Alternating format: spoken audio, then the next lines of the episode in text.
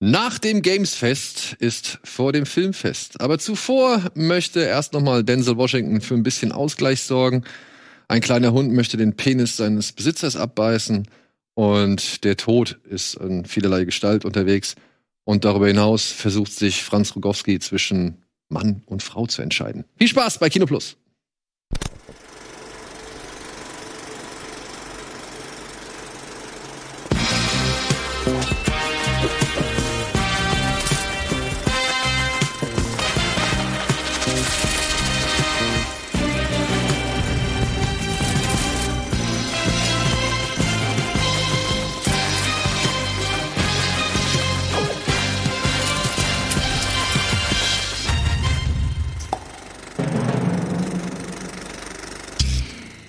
Hallo und herzlich willkommen zu einer kleinen, ja, wie soll man sagen, äh, Spor nee, nicht sporadisch, kann ich das so, nee, nee, das kann ich nicht sagen. Spontan. Runtergespeckten äh, Version von Kino Plus.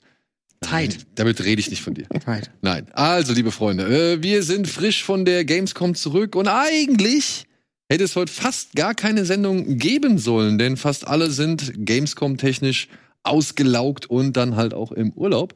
Und das Equipment ist auch noch nicht so ganz aufgebaut, beziehungsweise ist alles noch nicht wieder so richtig am Start oder im Einsatz. Und dann kommt hinzu, wir haben heute noch eine dicke, fette Pen- und Paper-Veranstaltung. Könnt ihr euch gerne nachher bei Rocket Beans gerne im Livestream anschauen.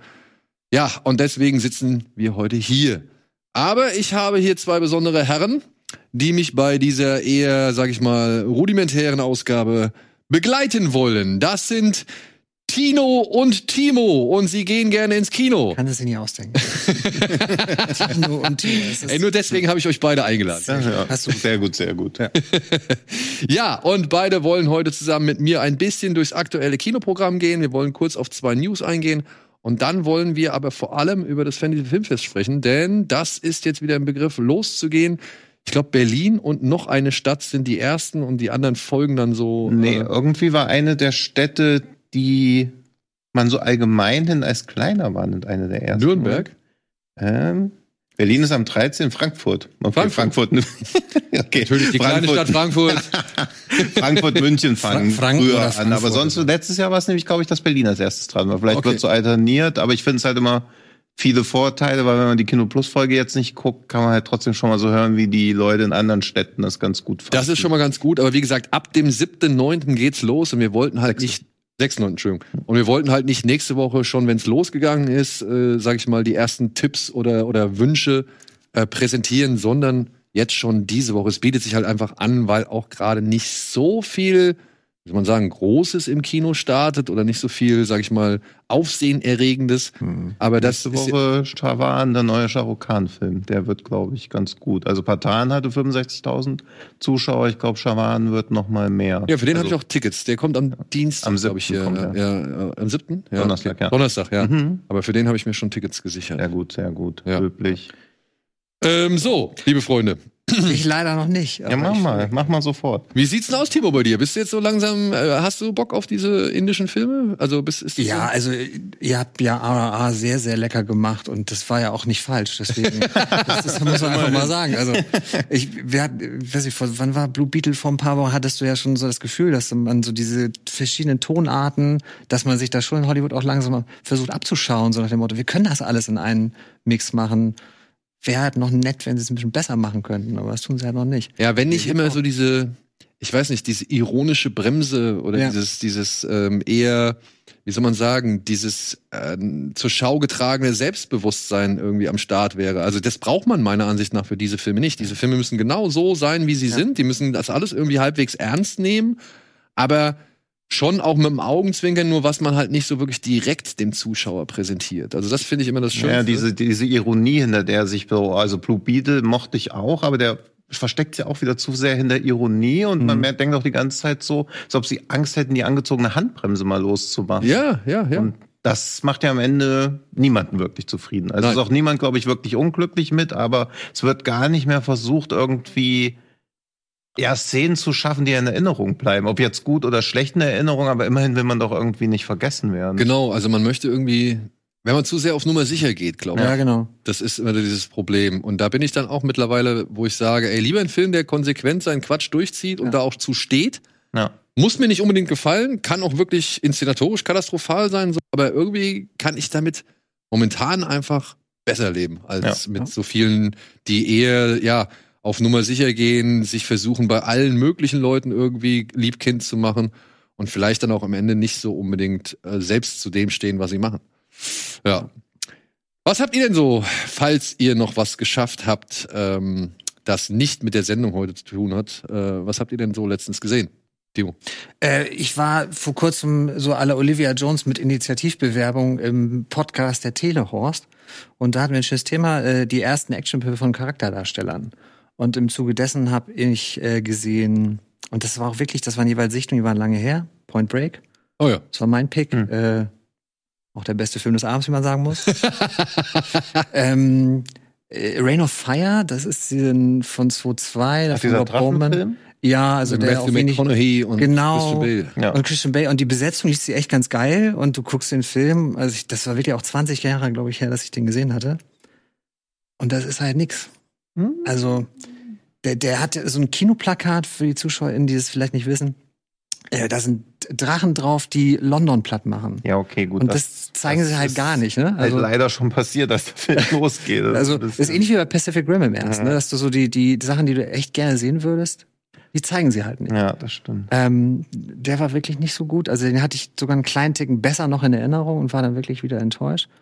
Was hatten die anderen Jungs denn noch gepickt? Ja, Nobody war dabei. Den habe ich dann zum äh, zweiten gesehen. mit Bob Odenkirk. Odenkirk, genau. Den hatte ich bei der Erstsichtung damals echt schwach in Erinnerung. War beim zweiten Mal okay. Und das vierte, man muss dazu sagen, dass äh, einer der Teilnehmer auch überhaupt keinen Bock auf Actionfilme hatte. Das war dann ein bisschen, bisschen lustig. Und äh, Wanted, den mit McAvoy und Timur Julie. Beckmann Bitthoff. Ja, genau. Und den habe ich wirklich schon so oft gesehen, dass der jetzt unter dem Rewatch echt gelitten hat. Ja? Den fand ich nicht mehr so unterhaltsam wie früher, weil der so, das wirkt so bemüht drüber und bemüht brutal. Und ich habe zum ersten Mal die Parallele habe ich noch nie aufgemacht. Fight Club war mir neu und Kollegen sagten, der will so ein bisschen der Action Fight Club sein. Das habe ich nicht so ganz geteilt.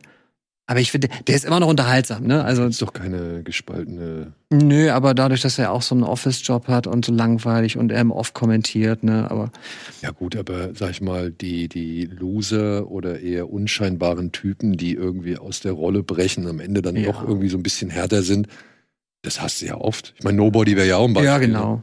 Ja. Und, und McAvoy macht das auch, finde ich, total gut. Aber so nach 10, 15 Jahren Angelina Jolie dann da zu sehen, die, die gibt ja gar nichts in dieser Rolle. Das ist halt, die ist halt da, guckt ein bisschen mysteriös bis femme fatale mäßig und das ist es dann auch. Obwohl ich muss sagen, ich fand sie da in der Rolle, da war sie noch nicht ganz so außerweltlich wie in so Ja, vielen stimmt. anderen. Also ich meine bei Eternals zum Beispiel oder Mhm.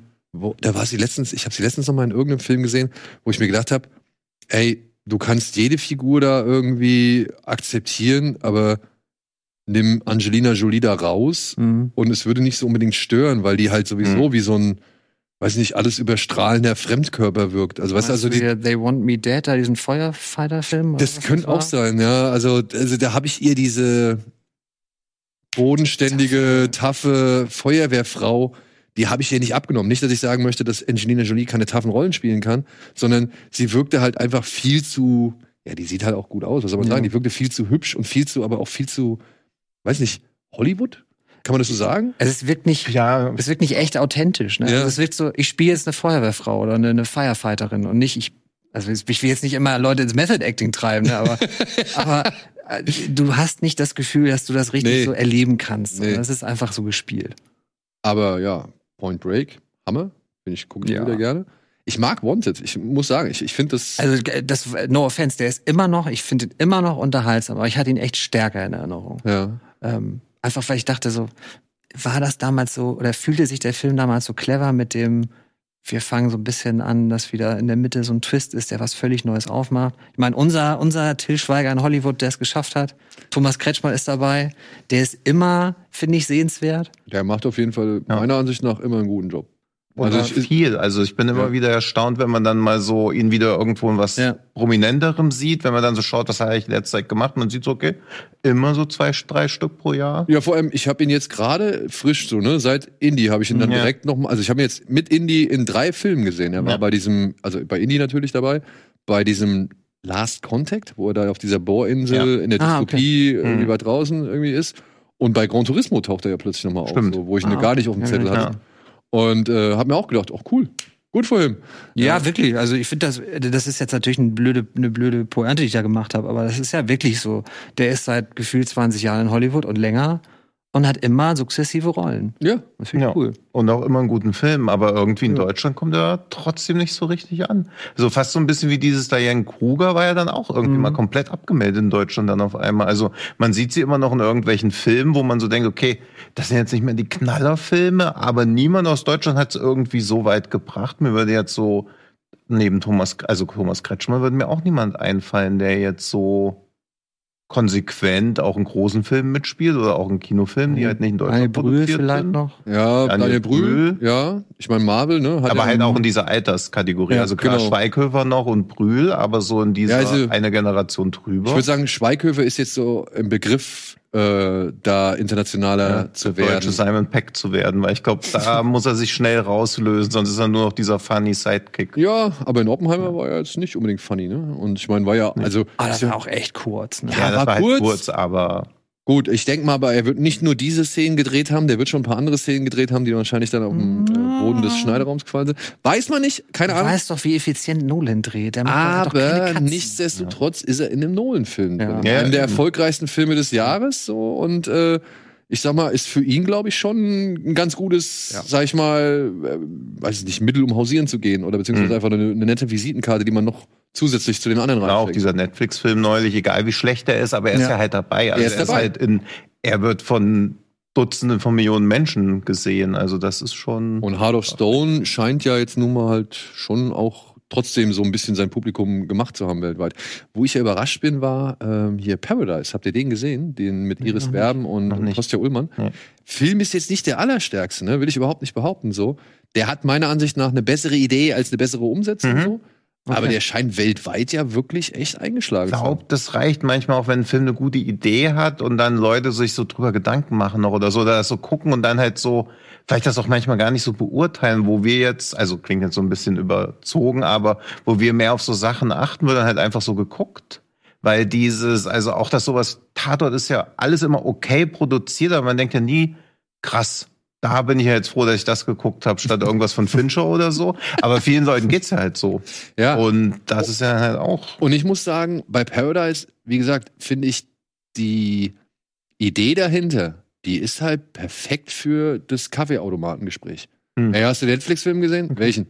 Ah ja, da, wo sie halt äh, Zeit gegen Geld eintauschen. Ja. Oder Geld gegen Zeit. Äh, ähm, Lebenszeit gegen Geld Ja, eintauschen. ist halt also, wenn du so morgens um neun an die Arbeit kommst, wer würde nicht jetzt Ja, gern ja, ja, ja, genau das machen können? Und dann so. stehst du halt da Ja. beim Mittagessen oder beim, beim, was nicht, beim Brunch, bei der Ja. Kippe irgendwie in der, in der 5-Minuten-Pause oder halt beim Kaffee so. Und das sind, glaube ich, diese Filme, die halt wirklich genau diese Gespräche da da erzeugen, hat halt weil sie halt Meinung zu. Ja. Genau, weil sie halt aber auch ein Thema haben, was man halt wirklich abseits vom Filmwissen oder von Filmleidenschaft, sage ich mal, wirklich problemlos diskutieren Ja. kann. Und ich glaube, das sind sowieso halt die Filme, auf die Netflix irgendwie abzielt. Aber auch also so versuchen mal Parasite irgendwie so locker flockig nebenbei die Thematik zu besprechen. Hm. ja gut, eine also- Familie nistet sich bei einer anderen ein. Ja, ja gut, also weiß nicht, was wahrscheinlich ist das hier bei Rocket Beans wirklich so ein gängiges Kaffeeautomatengespräch, dann so, äh, ich habe gestern wieder bei Simon geschlafen, heimlich, hab's ja nicht mitgekriegt. Nee, also brauchst Hat er schon. Ich glaube, es braucht halt wirklich so ein Low-Level-Einstieg für so ein Thema, wo man so denkt, okay, da hat jeder eine Meinung zu und es triggert einen ja sofort, weil man guckt das Mhm. und fängt sofort drüber an nachzudenken, während man bei sowas wie Parasite beobachtet man ja eigentlich und zieht halt so seine Schlüsse, aber es ist halt nicht relatable. Ja. Also auf einer höheren Ebene schon, aber man denkt nicht initial, ach, das würde ich auch machen. Aber jetzt nochmal zurückzukommen auf Rain of Fire. Ja, Ja. bitte. Ich meine, ich mag den schon. Ne? Also Ja. Rob Minkoff ist, glaube ich, der Regisseur, äh, der, oder der Rob Bowman. Nee, Rob. Bowman, ja. Äh, hat jetzt auch nicht so viel gemacht. Vor allem hat er einen der schlimmsten Comic-Verfilmungen, eine der schlimmsten Comic-Verfilmungen aller Zeiten gemacht. Elektra, ne? Elektra, ja. Ja, okay. Ja, Ähm, den habe ich nicht Ja, aber gesehen. der hat auch noch. Warte. Ja, X-Film. Akte, Akte X, den ersten, ne? Also den ersten, glaube ich, hat er gemacht. Ich Ja. verwechsel den auch immer mit jemandem. Ja, mit dem Typ, der Dings gemacht hat. Der Stealth. Ja, genau, das ist er nämlich nicht, gell? Ja, genau. Stealth ist der Rob Minkoff. Das ist Rob. Nee, das ist Rob. Nee, das ist äh, Rob. Cohen. Cohen. Der, Genau. der Fast and Furious den ersten gemacht hat. Ja, genau. Danke weil dafür der ist nämlich, Rob das ist der gute. Rob. Also der, auf den ist immer Verlass. Rob Bowman hat wirklich, uff, ja, okay. Naja, Rob Ja. Cohen, naja, ne, immer Verlass. Also im Kino war das alles schon schön anzugucken. Stealth wird halt auch von Jahr zu Jahr besser. Also je mehr so künstliche Intelligenz voranschreitet, desto absurder wird dieser Film. Aber der hat lange Zeit den Rekord für größte Explosion aller Zeiten. Ja, Stimmt, mit gehalten. dieser, mit Dann- dieser riesen er Lagerhalle. Ja, ja. mit diesen Hangar, diesen Seiten Ja. in die Luft jagen. Ja, stimmt. Ich meine, ey, ich mag Stealth auch, aber Stealth ist für mich halt so ein Direct-to-DVD-Ding oder Direct-to-Video. Also Theoretisch schon, aber war halt der arschteuer. Und Ja, mittlerweile wäre das so ein Amazon Prime, kommt, geht direkt zu Amazon Ja. Prime, ist irgendwie von Skydance Ja. produziert und Aber Rob Cohen, ne, ich will nichts sagen, ne, also Triple X, Dragonheart, Daylight, selbst Hurricane Heist konnte man ja, noch mal, irgendwo- alles. Also der, der ist Also immer so Regisseure fehlen halt so ein Ja, die fehlen. Grundsolider Ja. Handwerker. Ja, die Ja. fehlen. Und dann hier Mami, der Drachenkai äh, Drachenkönig da. Ja, ähm, Stimmt, gut. der ist auch von ihm. Ne? Ja, also der hat gut abgeliefert. und Dragon, die Bruce Lee Story. Ja, guck. Ah, ja, da komme ich gleich drauf zu sprechen. ja. Ah, gut, gut, gut. Ich gebe dir Ja, also. Rob Rain, of. Rain of Fire, da waren wir. Rain of Ja. Du Fire. verteidigst den Film, gut. Was heißt, ich verteidige den Film, ne? Der ist natürlich auch schon ein bisschen quatschig, ist natürlich auch so einer, so ein Videothekenreiser, Ja. meiner Ja. Ansicht nach. Äh, Im Kino, glaube ich, wäre ich da auch ein bisschen enttäuschter gewesen, hätte ich den im Kino gesehen. Ich habe den halt erst auf, äh, durch die So, ich hab- Videothek. Weil der ja auch so, auch wieder als der teuerste Film aller Zeiten und so. Er hat ja, aber der ist halt eher so ein Survival-Drama. Also ich war auch ein bisschen enttäuscht, muss mich so ein bisschen drauf einlassen, weil die Sets sahen ja immer so aus, als ob es gleich abgeht. Aber Genau. es passiert Er, halt nie er teasert wirklich. dir halt, also, also irgendwie. das ist ein einziges Foreshadowing, der ganze Ja. Film. Ja, und dann, dann kommt hier äh, Kratos McConaughey an. Ja, und, und, und äh, like to sagt so, take a shirt off. Ja, ja. Und, und sagt halt, ja, ja, wir machen jetzt erstmal hier, wir kümmern uns jetzt hier mal um den Drachen. Und schon beim ersten Einsatz geht die Hälfte seines Equipments irgendwie im Arsch, wo ich mir denke, ja, okay, wie lange habt ihr denn, wie lange habt ihr denn bis jetzt hier durchgehalten? So, also wie viele Drachen habt ihr denn fertig gemacht? Zwei, drei Wochen wird's nicht. Ja, das, das ist immer so, dass so getan oder in vielen Survival-Filmen so, dass da monatelang oder jahrelang leben die Leute. Dann siehst du als Zuschauer zum ersten Mal eine Attacke und denkst so, das habt ihr noch nie so lange ausgehalten. Also auch bei Quiet, Quiet Place. Wo man so denkt, Ja. ey, never ever habt ihr jemals hier, wenn jetzt so bei so einem Routine-Ding, also klar, aus Routine entstehen Fehler, aber ich finde, das ist immer sehr schwierig zu etablieren, dass man den Leuten wirklich glaubt, dass sie seit Jahren da schon leben. Ja, oder dass sie halt schon wirklich eine ganze Zeit lang unterwegs sind und so die, die richtigen Profis im Drachen erlegen sind, so. Ja. Ne? Weil wirklich, das ist mir einfach zu viel Material, das da verschlissen wird, als dass ich glauben kann, dass die schon länger diese Drachenjagd betreiben. So. Fühlt sich halt so an, als wenn wir so als Einsteiger so Monster Hunt spielen oder so, wo wir so noch gar nicht wissen, wo überhaupt so einfach alles, was wir im Inventar haben, so mal draufballern. Ja. Ja. Aber trotzdem, ey, finde ich, würde ich sagen, ist ein Ja. guter Filmabend, ne? Ja, also das war, das, die, die Rewatches haben alle irgendwie Spaß gemacht, mal halt aus guten Gründen, weil man dachte, die sind echt okay, manchmal sogar gut, Point Break.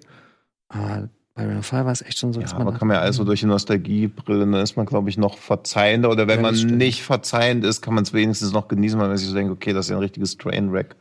Ja, man wird dann aber irgendwann auch also- so garstig, das ist ja das Problem, wenn du dann irgendwie so denkst, so, gib mir doch mal was, was du in diesem ganzen Ja. Ding angeteasert hast. Und das ist ja so ein bisschen wie Mad Max mit Drachen. Ja. Aber halt ja, ja, aber dieses so verschleppte. Tempo, also ich finde erstaunlich, weil da muss ja bei den Dreharbeiten viel schief gegangen sein eigentlich. Also kannst du nicht sagen, hey, keine Ahnung, wie teuer der war, ich nehme jetzt so eine Zahl, aber er war halt echt doch irgendwie so, dass es einer der 60, teuersten 60, Filme 70 zur so. damaligen Zeit war.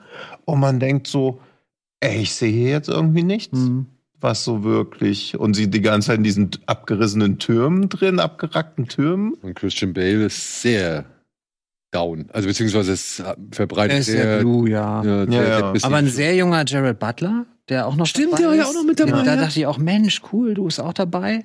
Und da, also was ich ihm wirklich, ich, alles fein, was ihr sagt, aber die pyrotechnischen Effekte, die sind halt wirklich nicht gut. ne? Das, weil ich habe den damals im Kino gesehen. Weder gut gealtert, die waren schon damals nicht Hm. wirklich so solide. Ich weiß noch, irgendwann sind sie ja da auf ihrem Feld bei dem Schloss, das Mhm. Christian Bale ja so als Herbergsvater da betreibt. Und da bre- verbrennen sie ja auch so ein Feld, ne? Mhm. Also, das weiß ich noch. Aber ich könnte mich jetzt nicht, könnte jetzt nicht sagen, ja, das hat mich besonders gut oder besonders schlecht von der Qualität her in Erinnerung.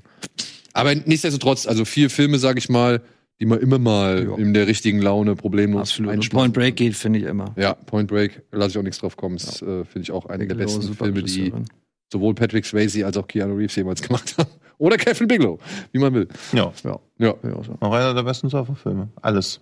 alles. Alles. Hast du recht. Gibt's noch einen zweiten guten Surferfilm? Ja? Endless Summer zum Beispiel.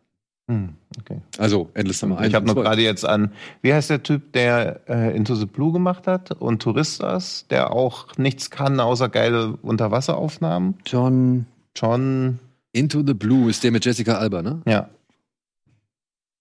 Drei den habe ich nicht neulich noch mit Louis John Stockwell. genau, genau. der kann super tolle Wasseraufnahmen. Aber der machen. ist auch irgendwie, ist der nicht Ex-Surfer oder sowas? Das weiß ich ja nicht, aber es ist mir nur neulich wieder aufgefallen, weil der diese geilen Surfaufnahmen macht und Touristas ja auch so tolle Ja. Strand-Naturaufnahmen hatte, aber alles andere, was er so dann filmisch macht. Aber der hat auch eine geile Vita, ne? Hm. Also so komische Revenge-Kram wie Cat One 1 und 2. Ein Film mit Wesley Snipes, Armed Response. Ist es Wesley Snipes? Hm. Ja, ist Wesley Snipes. Ist das der Vor- oder Nach-Knast-Snipes? Ist Ich glaube, das muss der Nachknast Okay. Snipes sein. Er sieht auf jeden Fall schon so aus. Ja, und dann kommt Kid Cannabis. äh, Touristas, wo ich mir halt auch denke, Ja. Touristas war halt so ein, so ein Hostel-Abklatsch, würde ich jetzt mal Ja, sagen. ich glaube, er ist halt immer so, wenn so merkwürdige Nischen oder so Mini-Trendthemen aufkommen, ist er so am Start, weil Touristas hatte ja auch viel Potenzial, Ja. aber dann, Naja. ja, Dann halt Into the Blue. ja, Äh, sein populärster Film, wenn man bei Letterbox Blue guckt, Crush, Blue Crush. ja. Und dann hat er noch Kickboxer Vengeance gemacht. also Ja. ich glaube, das ist der zweite, die zweite Fortsetzung von Karate Tiger 3. Ja? Ja, Grundsolide auch so. Leute fehlen. Oder ist die erste, mit, mit Dave Batista sogar noch. Ja, Naja. naja. Nee, wie bin ich denn jetzt auf Dinge? Ach so, wegen Surferfilm. Ja. ja. Was hast du denn geschafft? Ich habe als letztes, also auch viel Fantasy-Filmfest geguckt, dann noch Hände bis Extreme Care. Das ist eine Doku, ich glaube, die wird noch ganz gut ankommen. Die ist über das Leichenschauhaus in New York, die dann dieses Massengrab während Corona ausgehoben haben, weil sie nicht wussten, wohin mit den Leichen während der Covid-Zeit. Und so komisch das auch klingt, der ist sehr, sehr witzig. Okay. Weil die ja nur mit Galgenhumor auf diese komplette Überforderung reagieren können. Und ich glaube, das Doku-Team hat auch einfach extrem viel Glück gehabt, dass diese Leichenhaus, Leichenschauhaus-Mitarbeiter so kauzig sind. Also so natürlich komplett bei allen auf bleibt einem das Lachen auch im Halse stecken, aber die sind so funny und wie sie dann da versuchen, das so irgendwie so routiniert abzuarbeiten, aber es gibt halt keine Routine in so Extremfällen und dann halt auch im wahrsten Sinne des Wortes nicht mehr wissen wollen mit den Leichen, das dann so kommentieren und dann halt sich ja auch in Humor flüchten müssen, um halt selbst an der Situation halt nicht komplett zu verzweifeln. Also das hat mir Wie heißt der? äh, Hände with Extreme Care. Handle with Extreme Care. Das hat mir schon viel Respekt abverlangt oder auch so, weil man halt nie lachen darf, aber man muss dann halt auch irgendwann lachen, weil man ja dann auch ein bisschen in diese, wie wird man es nennen, Stockholm-Syndrom, weil man da halt fassungslos guckt und sich so denkt, okay, wie krass das halt einfach ist, weil wir saßen alle zu Hause, während die halt im wahrsten Sinne des Wortes nicht wussten, wohin mit den Toten. Ja, ist vielleicht so hilfloser Humor. Ja, so halt, aber funktioniert gut und dadurch, dass es eine Doku ist, hast du aber auch nicht diesen Schutz, dass du immer sagen kannst, das ist nur ein Film. Gott sei Dank ist ein Ah. Film, ja. Aber ich würde mutmaßen, dass da auch noch ein Film draus gemacht wird. Also das hat vieles so von diesem, was ja sehr, also kannst mir gut als so eine französische Tragikomödie vorstellen, die dann am Ende noch so rummenschelt. Da sage ich, also in zwei Jahren bei Kino Plus sage ich, na ja, das habe ich doch damals gechinxt. das hat mir wohl gut gefallen. Ja, die Franzosen, Alter. Die Franzosen werden Aber es ist halt auch nur S-Doku, aber ich kann, aber es hat so diesen Flair, dass man so denkt, okay, wenn es jetzt nicht hier zu sehr diesen dokumentarischen Style durchziehen würde, könnte es schon guter Film werden. ja. Ja. Ja, wo, du bei, wo wir bei Doku sind, ich habe tatsächlich auch eine schöne, ich weiß nicht, es ist keine richtige Doku, ist eigentlich mehr. Jetzt kommt das Pusini-Ding. Ja. Ja. Alter, ey, wirklich, ich bin schwer beeindruckt. Bin schwer beeindruckt. Final Game of Death ist ein, ich, ich würde nicht sagen, es ist eine Dokumentation, es ist schon mehr ein Essay. So, äh, da hat äh, jemand, also James Flower, hat halt alle Rollen, die bislang gefunden worden sind zum letzten Bruce, Will, äh, Bruce Lee-Film Game of Death, hat er jetzt in seine Finger gekriegt und hat das ganze Material, was er da hat, aufbereitet und versucht halt zu ergründen, was Lee damals vorhatte und zeigt halt diese Szenen und geht da wirklich en Detail auf so viele geile Feinheiten aus. So was so in dem Kampf halt alles passiert, wie äh, Bruce Lees Philosophie von diesem Jeet Kune Do, äh, wie die halt mit da reinfließt und so weiter. Und wie er halt versucht, anhand der wenigen Notizen und Outlines und, äh, sag ich mal, Dialogfetzen, die Bruce Lee jemals irgendwie zwischendurch, zwischen irgendwelchen Drehs, irgendwann mal in der Freizeit oder nach keine Ahnung wie vielen Jahren äh, verfasst hat, versucht hat, all das mit einfließen zu lassen. Und das Ding geht, was ist das, 223 Minuten? Also ist schon, Okay. Stattlich. ist schon stattlich so.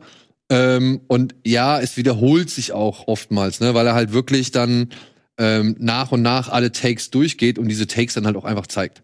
Mhm. Ja, also da, da kommt dann halt wirklich, weiß ich nicht, Karim Abdul-Jabbar haut drei, viermal auf Bruce Lee ein, Schnitt und die ganze Sequenz nochmal von vorne so. Erklärt dann halt ein bisschen die Vorgehensweise, Mhm. die damals in Hongkong angefangen worden ist zu filmen. Okay. Und da gab es einen äh, interessanten Punkt, weil in Hongkong ähm, drehen sie halt so, sie stagen das halt einmal komplett, so, und dann nehmen sie halt verschiedene Teilaufnahmen. Und die Amerikaner haben wohl damals immer ein Problem damit gehabt und haben sich gefragt, hey, das ist doch vollkommen un, Hm. uneffektiv so, Mhm. ja. Äh, das das, das äh, bringt doch nichts, wenn du jetzt jedes Mal die Kamera wieder neu umstellst. So, das dauert doch alles viel zu lang. Und er hat dann halt rausgefunden, naja, aber es ist so, in asiatischen Filmproduktionen oder gerade in Hongkong-Filmproduktionen hast du ein Verhältnis von 3 zu 1, was an Szenen genommen wird. So. Ja, also von drei Takes nimmst du einen Mhm. Und in Amerika ist es 10 zu 1.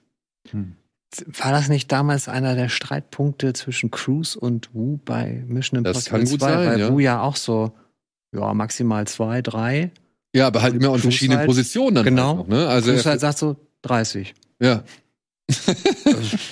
Komisch, dass das da aufeinander clasht. Und diesen Luxus von wegen ah, noch ein Take und wiederholen und Ja. wiederholen und wiederholen, das äh, haben die Chinesen halt weder jetzt noch damals wohl gehabt so, ja. Und äh, das, das fand ich halt schon, also es waren so viele kleine Details, die da so wirklich interessant drin waren. Ja, und dann hat er halt dieses Material genommen und sie haben es neu vertont, sie haben es so zusammengeschnitten, wie es chronologischen Sinn ergibt. Okay. Und ähm, dann auch wirklich mit Fokus auch auf die beiden anderen Figur, Figuren, die mit dabei sind, weil Bruce Lee, nur Game of Death, nur mal kurz zur Erklärung, ähm, wollte halt einen Film machen, einen, einen, einen Multi-Level-Film, so hat er es genannt. Also wir haben hier halt einen, einen Mann, Hai Tien heißt er, glaube ich, dessen Familie wurde entführt und der kriegt halt den Auftrag, in diese Pagode zu gehen und sich da halt von Stock 1 bis nach Stock 5 irgendwie durchzukämpfen, um dann halt seine Familie freizukriegen. Und das haben sie jetzt halt versucht, irgendwie, sag ich mal, halbwegs sinnig mit noch so einem Art, mit so einer Szene, die davor spielt, wo jemand an so einem Dia-Projektor was erklärt, was, was Bruce Lee halt machen soll, oder der Charakter von Bruce Lee. Das haben sie jetzt versucht, nochmal so halt dann dem Ganzen eine Art Story zu geben. Weil eigentlich sieht man ja nur die Kämpfe, Ja. wie Bruce Lee halt sich von Stockwerk zu Stockwerk irgendwie fightet.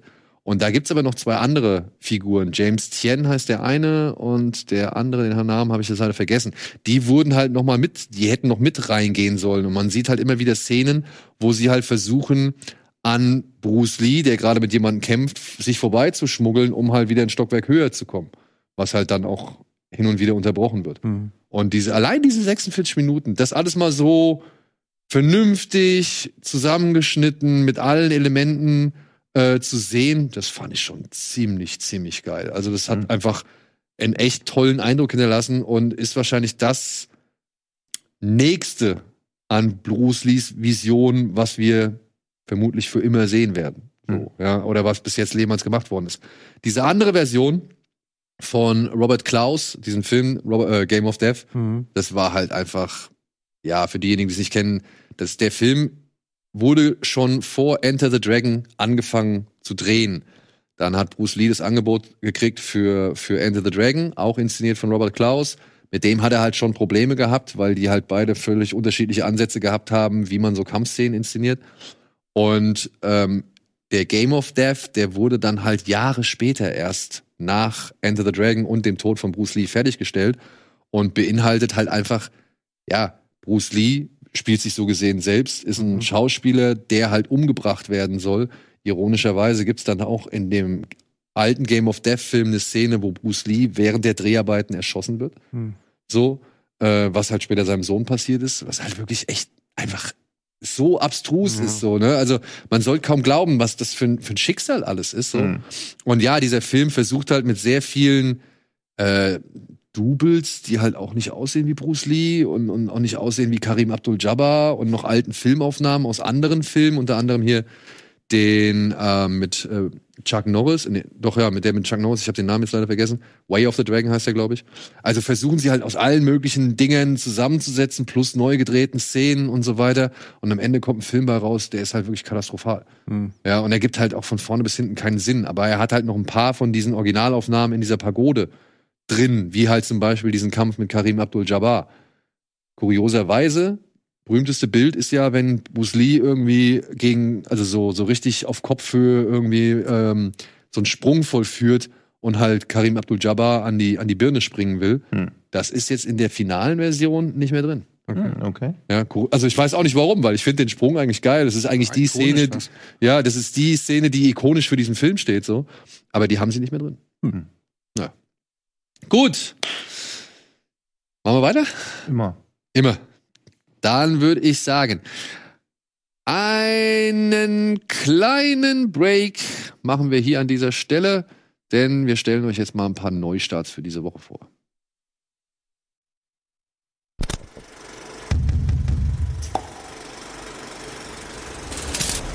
So, für unsere Podcast-Freunde ähm, lese ich jetzt mal kurz eine Reihe von Filmen vor, auf die wir gar nicht näher eingehen wollen, weil ich glaube, wir haben heute genug äh, Filme, über die wir länger diskutieren wollen. Aber ähm, wir haben halt aufgrund eben des Studios, beziehungsweise aufgrund der Personalsituation, keinen richtigen Ticker und alles vorbereiten können. Und wie gesagt, wollen uns ja auch aufs Fantasy Filmfest konzentrieren. Deswegen lese ich jetzt einmal vor, was ihr euch per Streamingdienst reinziehen könnt und dann noch, was ihr euch über die Mediatheken reinziehen könnt.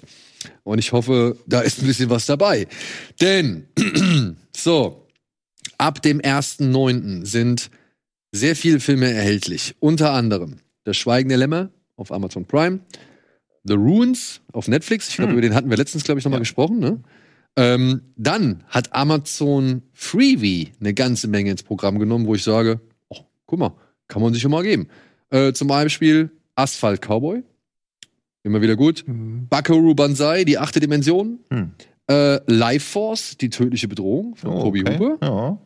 Ähm, Death, with, Death Wish 2 bis 5 haben sie jetzt alle bei Freebie drin. ähm, und dann gibt's noch Die Rote Flut. Aber jetzt das John Milius Original mit Patrick Ah. Swayze und Steve Thomas Howell, wenn ich das richtig verstanden habe. Ich hoffe es. Ich hoffe es. Also, diese Filme sind alle ab dem 1.9. erhältlich und ja, wie gesagt, bei Netflix, Amazon oder Amazon Freebie. Dann geht's weiter. Auf Movie gibt's ab dem 2.9. The Revenant. Ähm, auf Paramount Plus gibt's Kung Fu Panda 2, den ich persönlich besser finde als den ersten. Ähm, dann gibt's auf Movie ab dem 3.9. Birdman oder die unverhoffte Macht der Ahnungslosigkeit. Auf Amazon ist ab dem 3.9. noch Interview mit einem Vampir zu sehen. Und dann gibt es noch Armee der Finsternis auf Paramount Plus ab dem 4.9. Mhm. Ja. Gibt es irgendwas bei denen, die ich jetzt hier vorgelesen habe, wo ihr sagt, oh geil, da hätte ich mal wieder Bock drauf? Asphalt Cowboy, glaube ich. Also auch Ja. ewig nicht mehr gesehen, geht, glaube ich. I'm walking here. Ja.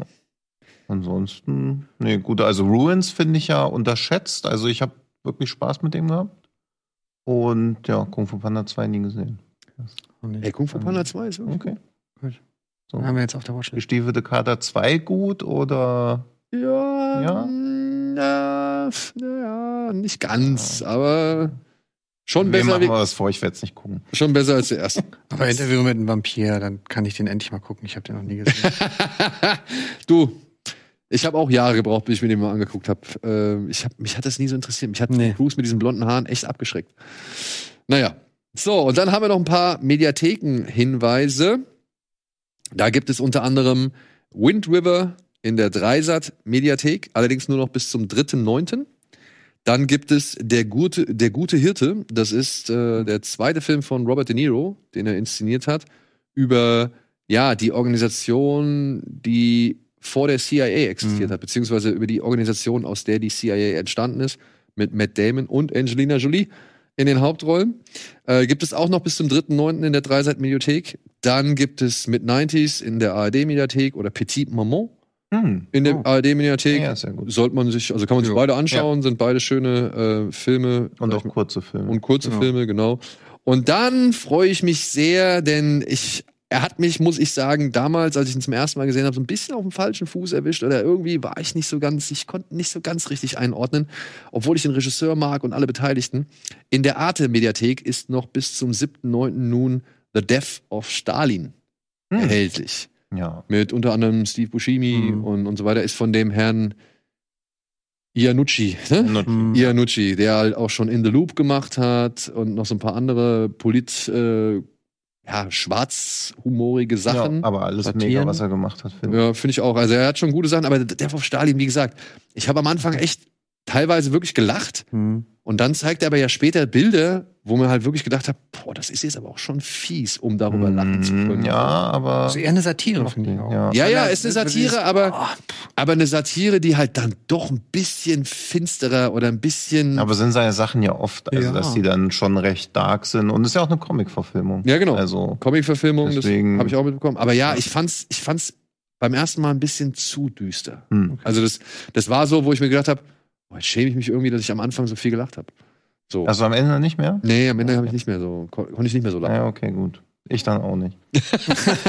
nee, ich mag, den mag ich sehr gern. Also der ist, der ist toll. Ey, wie gesagt, ich fand den auch nicht schlecht. Ich war Ja, ja. nur überrascht, wie lustig der am Anfang war und wie, wie, weiß ich nicht, wie, wie, wie, nicht grausam, aber das war halt einfach so, das war irgendwie bitter. Hm. Ja, aber es ist ja auch so ein bisschen, dass man wahrscheinlich, wenn man im irgendeinem Land lebt, wo eine Diktatur so aufkommt, dass man so denkt, ah, wahrscheinlich wird's nicht so schlimm und dann wird's noch schlimmer, als man denkt. Also der Film fängt das ja auch auf so einer Metaebene ein bisschen ein. Ja, ich dachte Ja. aber halt schon so, wie lächerlich diese Figuren, gerade halt aus diesem ganzen Polit. Ja, aber das ist ja diese Banalität des Bösen, also wo du da denkst, okay, was seid ihr alles für Witzfiguren, aber sie haben ja trotzdem die Entscheidungsgewalt. Ja, Und es war ja dann dadurch noch schlimmer irgendwie, aber ja, also er ist schon sehr böse. ja. Also, Gut, so, ist was Böses auch heute dabei. Mal gucken. Dann haben wir die Kinostarts für diese Woche. Da haben wir ein paar nette Sachen, ja. Unter anderem gibt es einen Film namens Sophia, der Tod und ich. Hat den einer von euch beiden gesehen? Hast du gesehen? Hm. Oh, das finde ich gut. ach, okay. Da können wir, äh, freue ich mich, äh, drüber zu reden. Es geht hier um einen jungen Mann, gespielt von Dimitri Schad, Altenpfleger, der, ja, eines Tages Besuch hat oder empfängt, beziehungsweise eines Tages steht ein Mann von ihm vor der Tür, gespielt von Marc Hosemann, und sagt, ich bin dein Tod. Hm.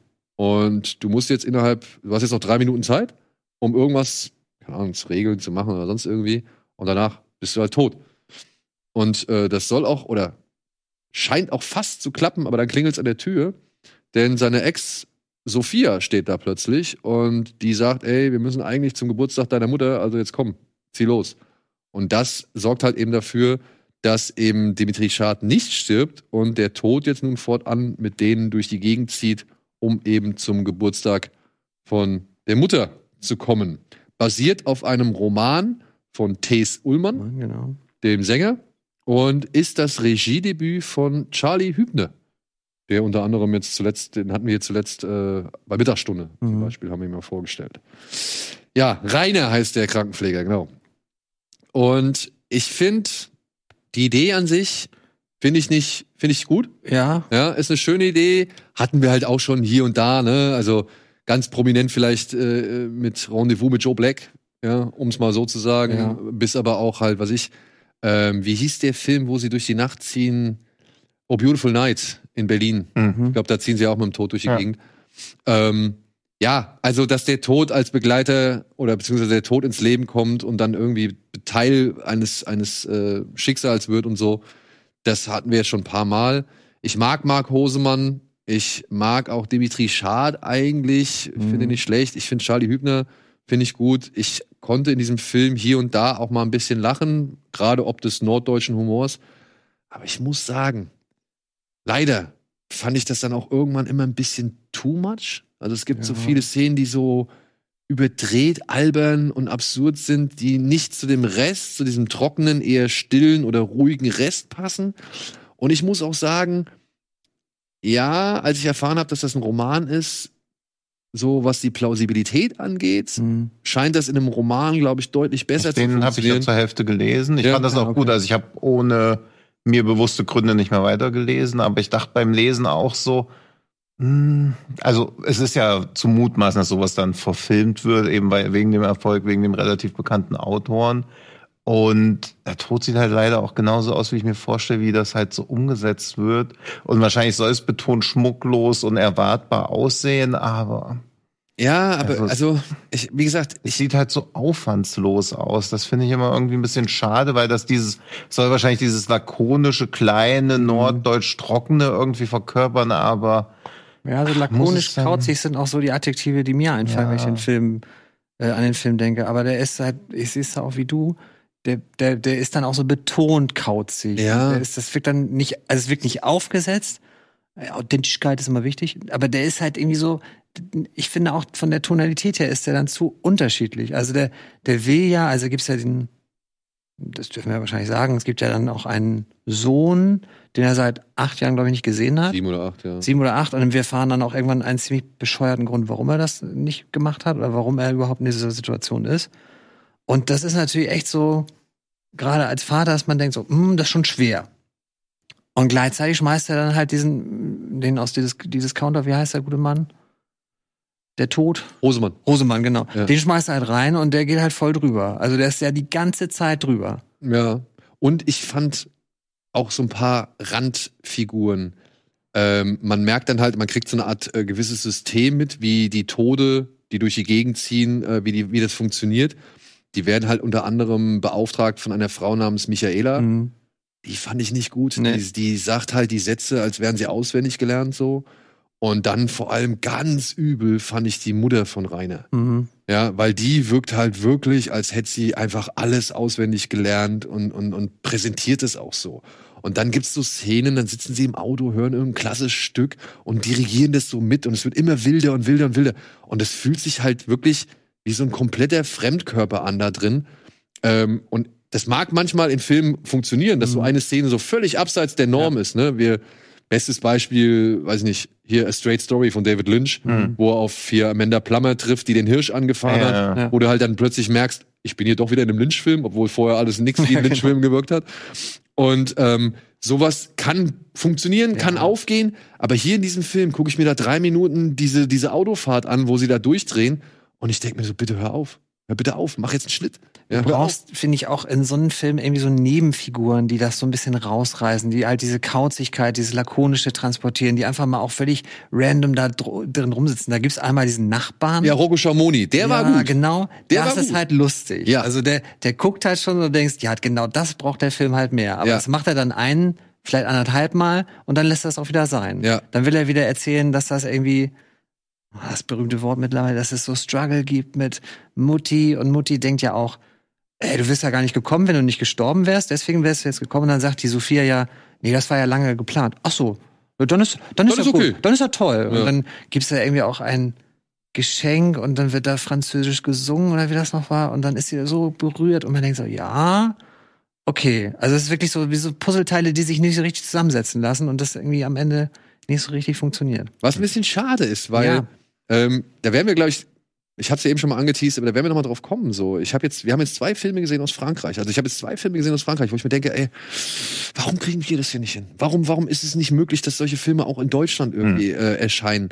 Und wir haben jetzt hier schon, man merkt ja, da, da, da ist irgendwas. Da, da wollen Leute wieder mal ein bisschen ausbrechen aus dem berühmten deutschen, weiß ich nicht, Beliebtheitsthemen, sage ich jetzt Aber mal. tun sie das dann am Ende? Weil es ja doch wieder ist eine Buchverfilmung. Du hast es ja selber auch gesagt, ne? Man kennt den, man kann also abschätzen, also ein bisschen Erfolg wird er ja haben.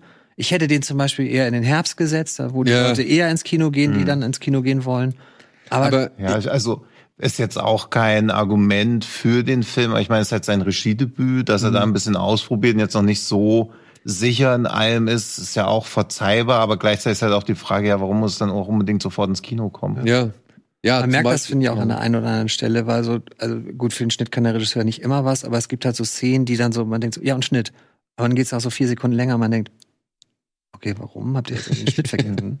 Aber das ist ja ein großes deutsches Comedy-Problem. Das ist ja auch bei sowas wie dieses, was gab's immer, äh, nicht Powerfrauen oder auch dieses, was immer auf Sat 1 kam, oder auch die dreisten drei oder Mhm. irgendwie so. Sachen, Knallerfrauen, wo du denkst, der Gag war eigentlich jetzt ganz okay, aber wird noch so vier Sekunden so doof in die Kamera gestarrt Ja, oder so, was Schnitt. halt früher so immer bei SketchUp oder so Ja. war, wo dann irgendwie so Äh, Nichts gegen Ketchup. ja, aber dann auch so, dann kommt immer irgendwie so eine Pointe, die auch so dumm dann immer waren, dann alle noch so, so, äh, so in die Kamera gucken, wo du denkst, ja, unnötig. Bitte lachen also. Sie jetzt. Ja. Äh, also, ich muss sagen, wenn man sich einen schönen norddeutschen Film, Roadtrip und sowas anschauen sollte, sollte man meiner Ansicht nach Magic Mys- Mystery Tour äh, mit sowohl Charlie Hübner als auch äh, Mark Hosemann anschauen. Den fand ich einfach, der war, hat das ganze Ja, Ding. absolute Giganten, wo es ja. Ja. irgendwie auch um Tod Genau. Also, geht irgendwie. die haben meiner Ansicht nach so die, die, das Norddeutsche und so weiter haben sie deutlich Ja, besser getroffen. Ja. Ähm, und, und wirken in sich auch stimmiger. Wie gesagt, ich hatte anhand der, und jetzt kommt's wieder, ne, anhand der Logik des Films, Mhm. hatte ich schon ein paar Probleme so, ja, Mhm. weil es heißt dann plötzlich, man darf sich nicht weiter als 300 Meter vom Tod entfernen. Aber dann frage ich mich, okay, wenn jetzt ein anderer Tod noch ins Rennen geschickt wird, warum entfernt er sich von dem 300 Meter, wenn der doch eigentlich jetzt zuständig ist? Ja? Mhm. Und auch mit dem Sohn. Ich war wirklich nicht sicher, ob der sich das alles nur eingebildet hat oder ob das wirklich so passiert ist. So, ne? Also, das, da muss man sagen, da fehlt dem halt irgendwie ein bisschen die, die Konsequenz und das feinere Ausarbeiten. So. Das funktioniert als Buch wahrscheinlich auch einfach besser. Genau. Also das darf man gerne auch mal den Produzentinnen und Produzenten sagen, la- lass das Buch vielleicht doch einfach mal sein und mach was anderes dafür. Mach was eigenes, was Kreatives und nicht immer die x-tausendste Literatur. es ist halt auch dieses norddeutsche Geklüngel-Ding irgendwie. Also, Ja, ja. also ich finde das alles super sympathisch. Mittagsstunde war ja aber auch schon so ein Geklüngel-Ding. Was Aber das war wenigstens ein. Da, Ja, aber was auch schön ist, aber klar, es sind immer dieselben Leute, die irgendwas machen. Da kann, glaube ich, auch so eine gewisse Betriebsblindheit sich. Weil ich glaube auch nicht, also ist jetzt alles natürlich so Mutmaßung oder so, dass dann Thes Ullmann zu Charlie Hübner, dem großen Charlie Hübner, geht und so sagt, hier, also das geht Willst du jetzt nicht mein Buch verfilmen? Also, du verfilmst hier mein Buch, aber das kannst du so nicht machen. Also, ich glaube halt, dass da nicht reingeredet wird, sondern dass die halt da alle so denken, ja, das wird schon alles ganz geil. Ich war nur erstaunt, weil ich habe viele Kritiken gelesen, die den Film echt sehr loben und die halt Mhm. auch mal sagen oder ihn als positives Beispiel für deutsches Kino hervorheben, das nicht Mhm. so äh, dem Norm entspricht. Dem würde ich sogar noch ein bisschen zustimmen. Also er ist schon ein bisschen was anderes. Er versucht ein bisschen aus der Komfortzone des deutschen Kinos herauszugehen, aber kann sich auch nicht meiner Ansicht nach ganz davon lösen oder halt so viel Eindruck hinterlassen, dass man sagt, ja, oder zumindest bei mir, ja, dass man, dass ich jetzt sage, ja, den würde ich jetzt als deutsches Kino-Beispiel äh, irgendwie immer wieder ranbringen, wenn es mal darum geht, das Wie deutsche Kino wieder der, der neulich rauskam? Ich habe leider den Titel wieder vergessen, weil ich ihn immer mit diesem Mal, wann wird so, wie es niemals war, verwechsel, der auch so einen langen Titel hatte, wo sie immer dieses Tier sehen, kurz bevor jemand stirbt. Dieses Mädchen. Okay. Ich, ich, redet mal kurz über was. Ja, ich finde halt, Andrews recherchiert, sehr gut. mich hat dieser Sophia, der Tod und ich, vor allem an äh, The Ordinaries erinnert. Ein Mhm. Film, der auch eine tolle Idee hatte. Ja, so, was, was machen eigentlich die Randfiguren im Film und so weiter und so. Also, wenn die halt ihr eigenes Leben haben. Aber der scheitert dann halt auch bei mir daran, dass ich halt so viele Fragen habe, wie das halt funktioniert. So. Ja. Und ich nicht irgendwie. Und das finde ich halt auch das Bedauerliche an Sophia, der Tod und ich. Der Film könnte so viele Fässer aufmachen Mhm. mit, wie gehen wir mit Tod um? Äh, wie, wie, sag ich mal, ähm, welche, welche immer noch irgendwie, weiß ich nicht, Ängste oder, oder ähm, Vorurteile hat man und so weiter. Was entsteht daraus, wenn man sich mit Tod beschäftigt? Wie sehen Jüngere das? Wie sehen Ältere das und so weiter? Da hätte man echt eine Menge mit einfließen lassen können. Dafür interessiert sich der Film aber leider auch nicht. Ja, ist halt auch mal doof, wenn man einen neuen Film drehen will, aber, aber, alles vor dem Aber ist immer egal. Dieser, Wenn- was man, sorry. Ja, alles gut. Wenn du diesen Moment hast, dass du denkst, das sind nette Episoden als Kapitel.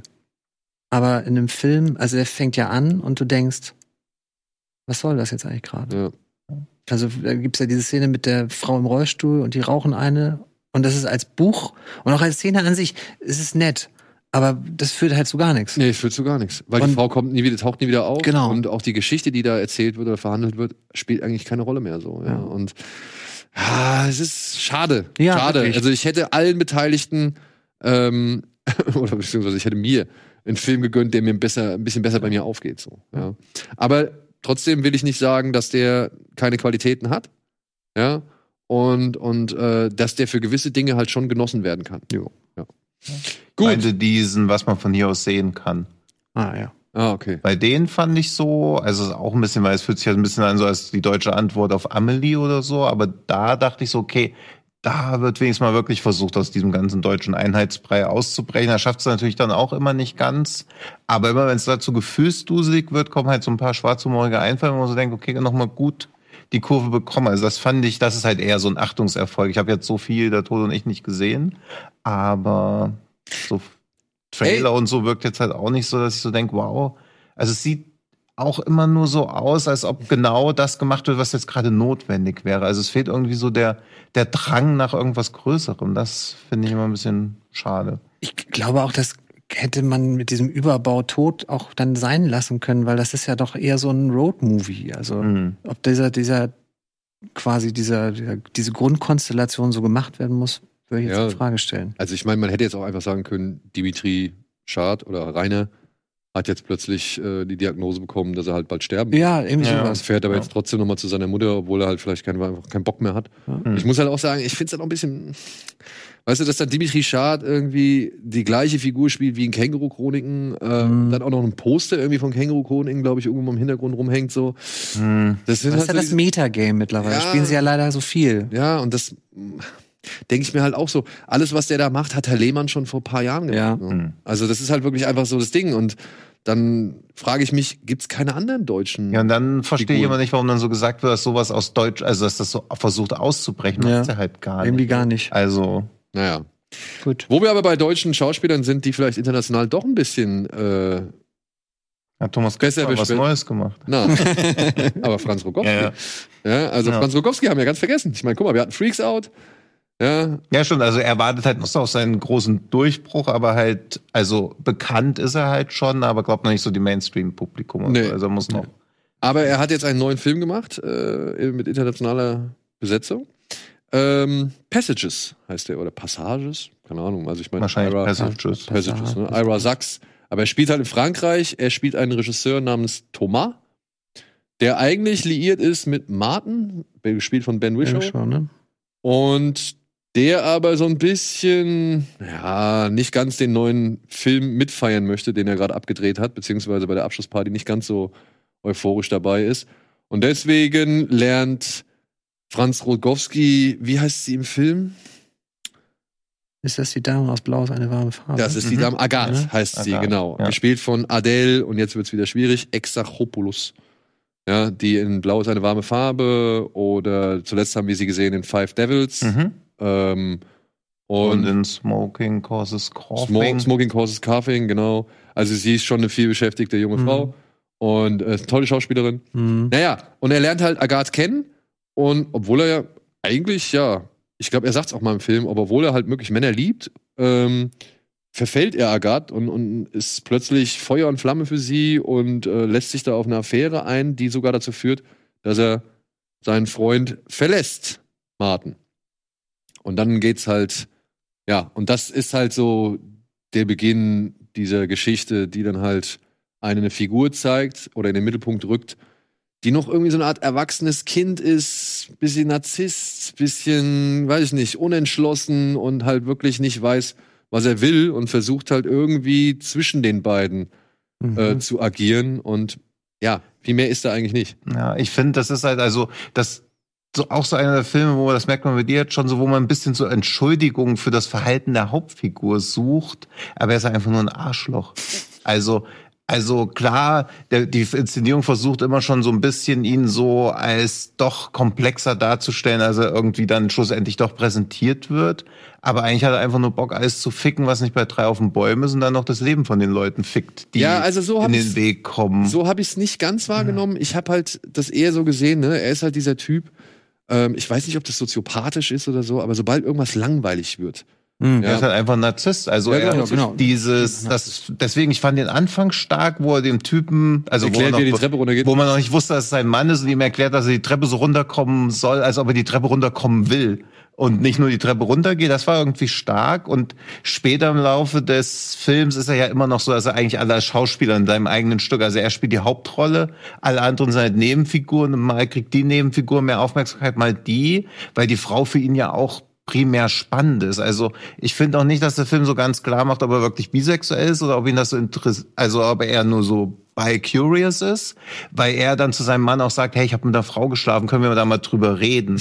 Also auch das zeigt ja so, dass er einfach sich auf irgendwas einlässt, aber dass der Film die ganze Zeit mit Liebe argumentiert, das finde ich so lahmarschig. Also er läuft halt einfach mit dem Dauerständer rum, verletzt alle Menschen, die er irgendwie mag, und dann wird so gesagt, ja, er hat so viel Liebe in sich. Das ist immer so französisches Arthouse der allerschlimmsten Sorte, finde ich. Super gut aussehende Leute.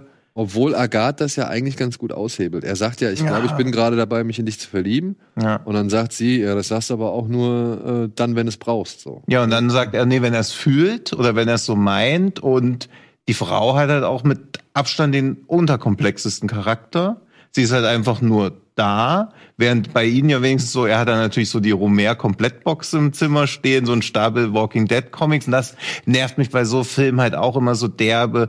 Natürlich sind sie Künstler, natürlich sind sie Regisseure oder so. Wenn die Gaswasser-Scheiße-Installateure wären und nicht so gut aussehen würden, wäre das doch ein ganz furchtbarer Film, wo alle drüber sagen würden, ja, guck dir mal diese Prolls an, wie die miteinander umgehen. Aber hier soll man so denken, oh, die sind so voller Leidenschaft, voller Romantik, die haben Diese so viel Gefühle diese zerrissen- Das sind so Künstler. sind halt Künstler. Ja, und das fuckt mich so ab. Also das das finde ich richtig unerträglich, mir das anzugucken. Und ich finde auch, dass er stellenweise richtig, richtig unglaubwürdig aussieht. Also so, diese Anfangsszene mit dem Set ist cool, danach gibt's diese Party, wo du schon siehst, okay, hier wurde halt eine Party inszeniert. Hm. Dann sitzen irgendwie Leute so, da sitzen zehn Leute nebeneinander, führen Gespräche miteinander, du siehst überhaupt nicht, mit wem die reden, wer mit wem redet. Dann diese, nee, also ich finde nicht, dass, keine Ahnung, also er hat mich geärgert. Er hat dich geärgert. Ja, super Schauspieler, scheiß Film. Ja, das muss man halt sagen. Franz Also- Lubowski ist wirklich, ist wirklich wieder gut.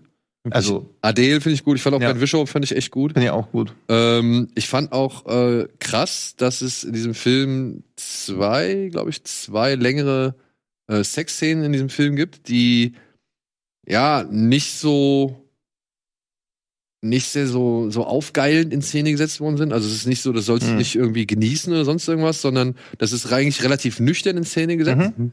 Und bei der Szene, wo man sagen könnte, okay, hier ist ein Male Gaze am Start, so, ja, da funktioniert, aber geht das halt dann nicht auf, meiner Ansicht nach, weil du halt äh, ein schwules Liebespaar siehst, Mhm. wie sie als Sex Ja, miteinander- aber auch da, also wie, wie Agathe, dann er fasst sie an, sie kommt sofort zum Orgasmus, auch das ist halt, ey, also. Ja, aber das fand ich jetzt sofort. Also, Tino, bitte. Ja, aber die. Szene, also, ja, aber jedenfalls ist das, wo man wieder so denkt, okay, das ist wieder, und, und dann stellt man sich vor, wie sieht wohl ein Regisseur aus, der so eine Szene dreht, und dann googelt man ein Bild von Ira Sachs und denkt sich, ja, okay, das ist er. Da ist er ja. Ich weiß nicht, also ich, ich find's halt, 60 Prozent Sex, 40 Prozent wütend sein und dabei Fahrrad fahren ist halt kein Film irgendwie. Und dann, dass man als Zuschauer dann Erklärungsmodelle finden muss und sich dann aber am Ende denkt, nee, er ist halt einfach ein Arschloch, er macht, worauf er Bock hat. Die Leute leiden alle drunter, er leidet halt auch drunter. Und dass er unter seinem eigenen Verhalten leidet, soll ich mir jetzt irgendwie wieder so hochchessen als, oh, er ist aber auch so zerrissen und hat so viele Gefühle in sich und kann die Gefühle nicht ausdrücken. Ich weiß nicht. Also das ist ein Film, der mich eher so ratlos und wütend zurücklässt, weil Also- viel geredet wird und es wird halt wenig gesagt. Ja, ein bisschen ratlos war ich auch. Willkommen bei Mubi. Ja. Grüße an Paul. So, was war denn wenig, obwohl ratlos? Ah, nee, das machen wir gleich. Äh, weniger ratlos dürfte auf jeden Fall, oder vor deutlich weniger Aufgaben dürfte uns Equalizer 3 stellen. The Final Chapter. Warum der Film The Final Chapter heißt, weiß ich nicht so ganz. Nö, also Also- nur in Deutschland so, ne? Ja, es ist nie, es erweckt nie den Anschein, dass das jetzt der letzte Film ist, so. Also, ähm, es geht halt nach wie vor um Robert McCall, Hm. den wir aber jetzt tatsächlich direkt äh, zu Beginn des Films in Italien, ähm, auf Sizilien kennenlernen oder beziehungsweise finden, wo er ein Weingut auseinandergenommen hat. Wieso, weshalb, warum, erfahren wir erstmal nicht. wahrscheinlich. Ja. Erfahren wir erstmal nicht, aber er, also er übersteht diesen Einsatz da auf diesem Weingut nicht ganz unbeschadet. Versucht, Ich hab's schon wieder nicht erkennen können. Ist das eine Sony-Uhr eigentlich, die da mehrmals groß zu sehen ist? Ich weiß es nicht, aber ich habe mich auch gefragt, was die für wenn es eine Smartwatch sein sollte, was ich nicht weiß, Ja. muss die einen mega großen Akku haben, also Respekt. Ja, ja, aber weil die auch so zweimal im Trailer irgendwie so zu sehen ist. aber, aber- die ist auch nicht wirklich mehr im Film zu sehen. Das ist das Ding. Ja. Also die waren in den ersten, gerade im ersten Teil war die ja schon so ein Sehr präsent. sehr präsentes Ja, ja. äh, Easter Egg sozusagen. Aber jetzt halt eben nicht mehr. Äh, jetzt legt er sie tatsächlich sogar in die Schublade und da Oh. bleibt sie erstmal für eine ganze Mhm. Zeit lang. Genau. Denn er schafft es sich schwer verletzt in ein kleines Küstenstädtchen namens Monte Ja, alt, oh Gott. Montevideo oder so oder Monteverde zu retten und wird dort von den örtlichen Leuten halt aufgenommen und äh, vom Arzt irgendwie zusammengepflegt. Und er beginnt sich halt in diesem kleinen Städtchen wirklich wohlzufühlen. Ja, zu Recht. Ja. Muss aber Also dann wirklich. muss aber dann feststellen, oh, es ist, äh, droht Ärger im Paradies, denn äh, wie so viele kleine Städtchen oder wie so viele Städte in Italien wird auch die, diese kleine Stadt von der Mafia heimgesucht, angeführt von einem großen Mafiosi namens Vincent, Mhm. dessen kleiner Bruder aber vor allem vor Ort für, für Terror sorgt. Und ja, es braucht nicht lang und Robert McCall sorgt wieder für Ausgleich. Beziehungsweise stellt sich diesen äh, fiesen Machenschaften entgegen. Ey, und mehr muss man nicht wissen. Dauert es wirklich nicht lang? Nee, ist auch nicht lang. Okay, gut. Weil da habe ich so immer die meiste Angst, sowas mir anzugucken, dass dann erst so 60 Minuten oder dreiviertel Stunde dann so dieses, so eine Idylle aufgebaut wird. Und dann denkt man so, ja, ey. Aber selbst die eh, Idylle, was- die sie aufbauen, fand ich ganz sympathisch. Ja, muss man wirklich sagen. Also ich würde auch wetten, dass da viel noch auf dem, auf dem Schneidetisch unten auf dem Fußboden liegt, weil da könntest du immer noch mehr machen. Hm. Ja. Das ist, glaube ich, der kürzeste von den dreien mit unter zwei Stunden, deutlich unter zwei Stunden. Trotzdem ist der Film immer sehr tragend, ne? also ist jetzt bedächtig inszeniert. Hm. Ähm, aber das, das war schon, also ich habe ja nach dem Film scherzhaft gesagt, der nächste Italienurlaub ist da gebucht. Also das Ja. ist so ein Idyll. Also er so macht gleichzeitig Bock auf Italien und er macht keinen Bock So auf ist Italien, ja, weil er, er stellt diese Mafiosi schon als sehr. Ja, der Camorra kannst du ja irgendwie Ja. in einem Urlaub bestimmt. Also, Ja.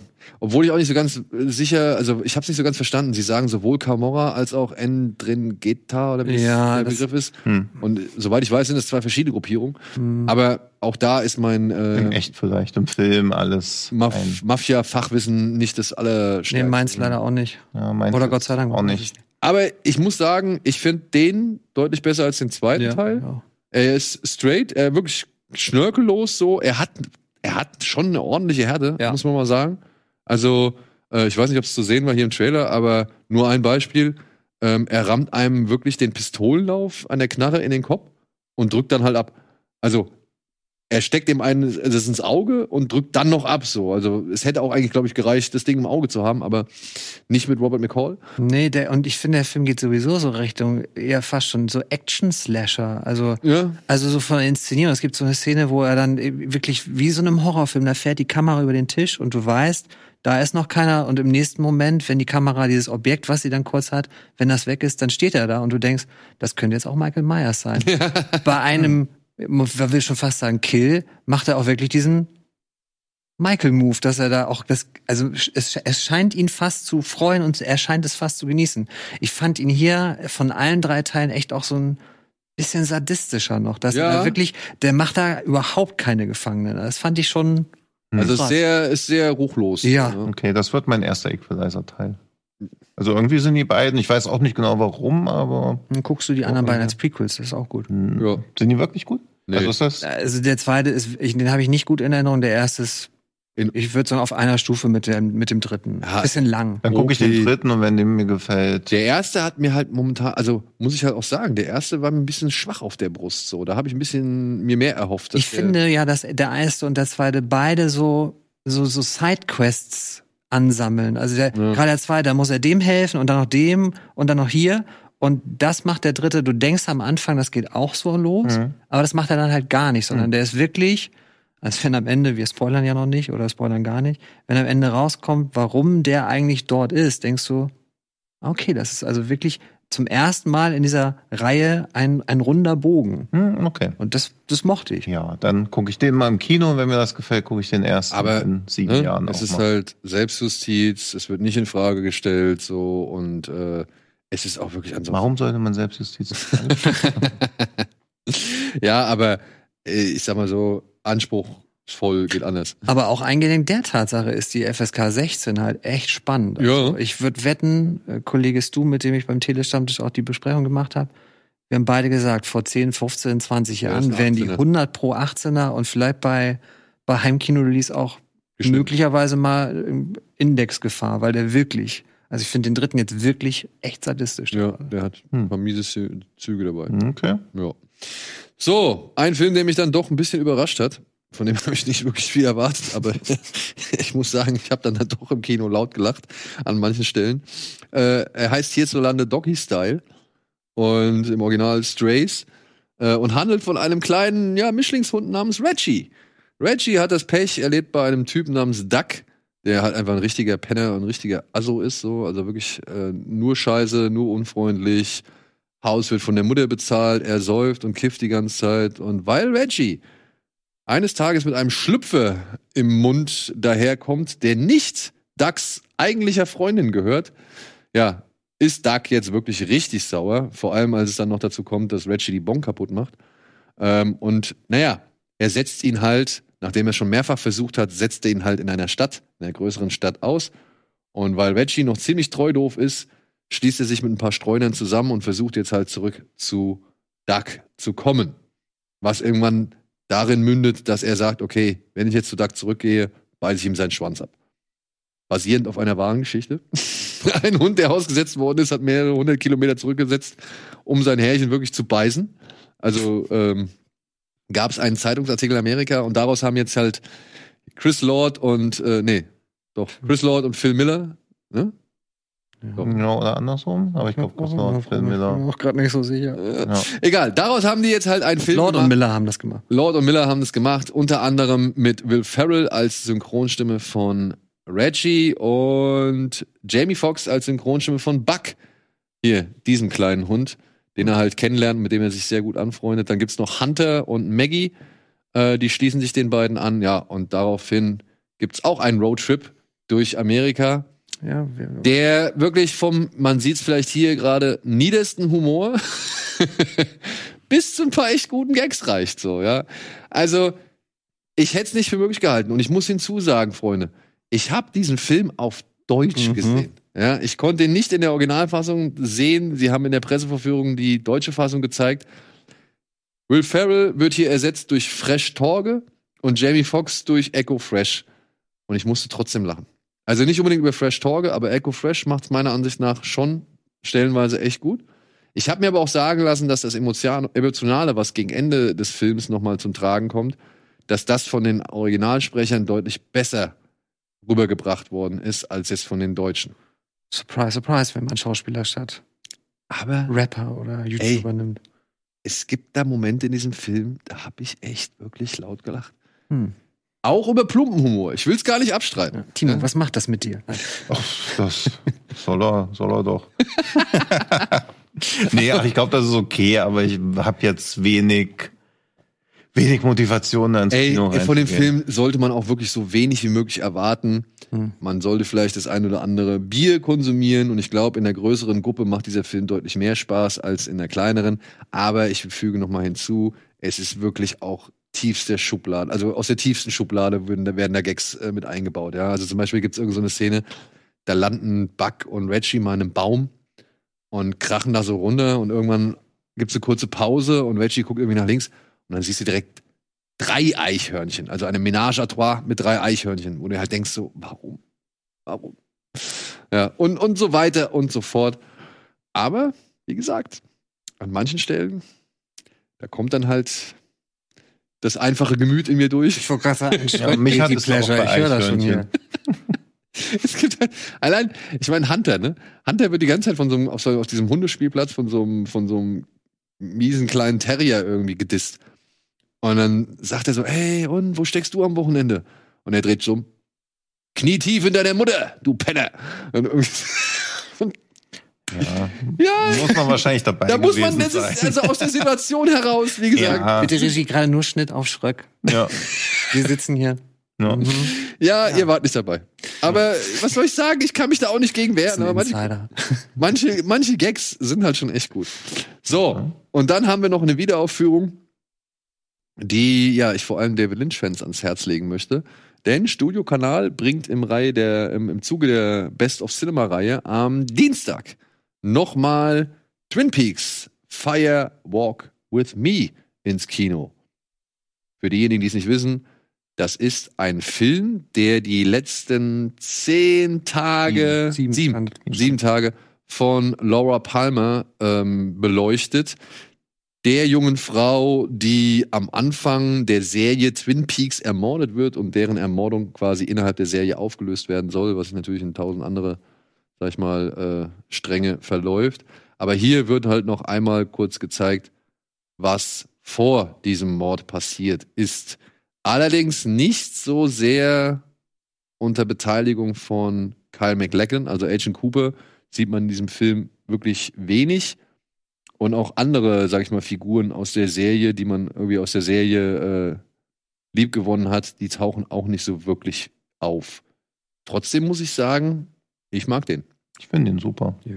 Also so dieses, wenn man irgendwie so denkt, er kriegt das, es dürfte eigentlich nicht gehen, weil dieses große Mysterium ja zwangsläufig, wenn du siehst, was passiert, müsste das Mysterium ja gelüftet werden. Aber ich finde, es wird halt ohne Kenntnis der Serie wird das alles nur noch mysteriöser, finde ich. Gut, aber selbst wenn man die Serie kennt, Ja. finde ich es trotzdem interessant zu Ja, schauen. Absolut. Also ich finde ihn so als alleinstehenden Film natürlich dann ultimativ unbefriedigend, weil du ja dann natürlich wissen willst, was passiert, aber er ist ja auch nicht als Einzelwerk konzipiert, sondern halt wirklich, was ist das? Ist das ein Prequel? Ja, eigentlich schon, oder? so sagen. Ja. Ja. Also, Oder halt so eine Dreingabe oder so, also Ja. wo man so erst. ich weiß nicht, gibt's das, gibt's das, gibt's von Coda ein, ein Gegenteil? Also ein Prolog vielleicht? Ja, Prolog. Also könnte man vielleicht ja so ein filmischer Prolog sagen. Ja, ja, aber ich meine, ja, sowas in der Art. Ja. Aber nee, mich hat er auch, ich finde ihn auch richtig gruselig teilweise. Also der war schon wirklich. Allein wenn der da diese komische Hirse da so Ja. rückwärts irgendwie äh, ausspuckt, so. äh, Ja, dieses Gamambose, ja. äh, äh, das, das waren schon verstörende Szenen wieder. Ja, Ja, das ist halt auch, ey, das ist ein waschechter Lynch, ne? Ja. Das ist Ja. schon. Nee, nee, also sehr, Wenn man, sehr. wenn man auch so, gut. wenn man Bilder äh, mit Musik unterlegen, also gerade Ja. eben als der Trailer lief, du hast ja sofort das Thema im Kopf. Da Ja. dachte ich nämlich halt auch, dass Konsens wäre, dass der gut ist, aber irgendwie ist, polarisiert er ja schon deutlich so in dieser Fanbase von Twin Peaks, wo ich so dachte, oh, das kann ich ja nicht so ganz nachvollziehen. Welchen Film hatten Sie noch vor einiger Zeit immer so stark mit ihm verglichen? Es gab irgendwie einen, einen Film, der ein bisschen Welle gemacht hat und der wurde halt immer wieder mit Firewalk with Me in Verbindung gebracht. Beziehungsweise hat man gesagt, das ist Firewalk with Me, nur halt jetzt auf modern oder so. Was war das? Hm. Hm. Ich- Werde ich noch mal rausfinden, Hm. Ja. vielleicht. Heute? Naja, mal gucken, vielleicht im Laufe, im, im Laufe oder im Ja. Zuge des äh, heutigen Tages. So, ja, aber ähm, für David Lynch-Fans, wie gesagt, ist das wahrscheinlich nochmal eine schöne Gelegenheit, sich den Film im Kino anzuschauen. Oder auch um mal so relativ zeitunaufwendigen Twin Peaks, weil die, die ja irgendwie es doch noch nicht gesehen haben oder auch so von dem, was man über die dritte Staffel hört, so ein bisschen abgeschreckt sind, dass die zu abstrakt oder zu verkopft wäre oder so. Aber ich glaube, das ist eine ganz gute, ja, ganz gute Einstiegsdroge. Abstrakt und verkopft bei David Lynch. Ja. Ja, also, ja, aber Tautologie, ne? ja. Ja. Nee, aber es ist gute Einstiegsdroge. Also mich hat's danach dann auch nochmal gehuckt, dass man gleich nochmal Twin Peaks gucken will. Ja, das macht er absolut. Also Ja. ähnlich wie Eben. Rogue One damals bei, bei, bei Star Wars, dass du Hm. Bock hast, so jetzt guck ich, krieg der Sterne, jetzt guck ich den vierten. Ja, Das das ist Rogue Twin Peaks, der One des. Lynch-Universums. Ja. David Lynch. Gut. Sorry, David Lynch. Und damit hätten wir unser aktuelles Kinoprogramm abgearbeitet. Wir machen eine kurze Unterbrechung und melden uns gleich zurück mit ein paar Tipps und Wünschen fürs Fantasy Filmfest.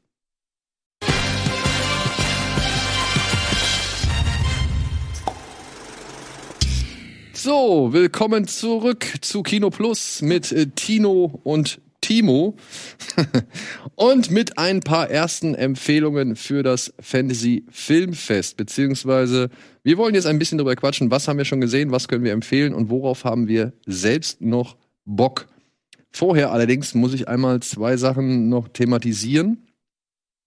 Zum einen wurden wir jetzt schon des häufig, also des Öfteren äh, unter den Folgen gefragt, was ist mit dem Film Sound of Freedom? Ein Film, der heiß und, und äh, wild diskutiert wird, unter anderem deswegen, weil der Hauptdarsteller Jim Caviezel oder James Caviezel äh, ziemlich viele krude Theorien im Zuge dieses Films und für die Promoarbeit irgendwie vom Stapel lässt, worüber der Regisseur auch nicht wirklich glücklich ist. Ich habe ein Interview mit dem Regisseur gelesen, der da wirklich äh, sich, sag ich mal, sehr unglücklich drüber zeigt, was da halt im Zuge dieses Films alles erzählt wird und gemacht wird und getan wird. Äh, der Film hatte schon einen relativ großen Erfolg äh, im Vergleich zu vielen anderen Blockbustern, weshalb er jetzt hier als der kleine, als die kleine Sensation in Amerika gehandelt wird. Was man aber auch unter einem gewissen Aspekt betrachten muss, denn Dieser Verleih, der diesen Film anbietet, das ist eine religiöse Ja, Angel Studios. äh, religiöse Ja. Vereinigung, die halt tatsächlich online ziemlich vielen Leuten Tickets aufs Auge drückt, obwohl sie das gar nicht wollen, beziehungsweise Leute da halt auch Tickets mehrfach gekauft haben, äh, obwohl sie das gar nicht müssen, Hm. ähm, was halt dann eben den das Box-Office-Ergebnis dieses Films nach oben getrieben hat. Zumindest am Startwochenende. Also die haben halt so bis zu 100.000 so Kleininvestoren und denen wird halt gesagt, hey, kauft doch Tickets und verschenkt die doch in eurer Gemeinde. Und zu den Kleininvestoren zählen halt viele Fahrer oder halt Leute, die sich in so Gemeinden halt engagieren, sodass man nicht genau nachweisen kann, wie viel also das Einspielergebnis ist legitim, aber wie viele Zuschauer der Film dann nur wirklich hatte. Genau. Und klar, wenn du einen Film, irgendwie einen kleinen Film am Startwochenende zu so einem Achtungserfolg machst, werden natürlich Leute darauf aufmerksam. Das ist halt eher so eine ja, Kickstarter-Marketing-Kampagne. Genau. Und viele haben immer gefragt, wann reden wir über diesen Film?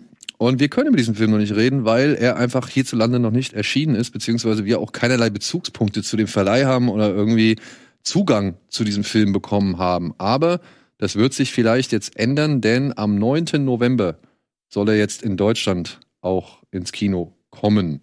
Und erst dann werden wir über diesen Film reden können und äh, hoffentlich auch was äh, abseits dieses ganzen äh, Brimboriums des Ja, Films weil man, glaube ich, den Film, also man kann ihn schon gar nicht mehr losgelöst Nee. betrachten. Weil der Film an sich ist halt ein okayer Thriller.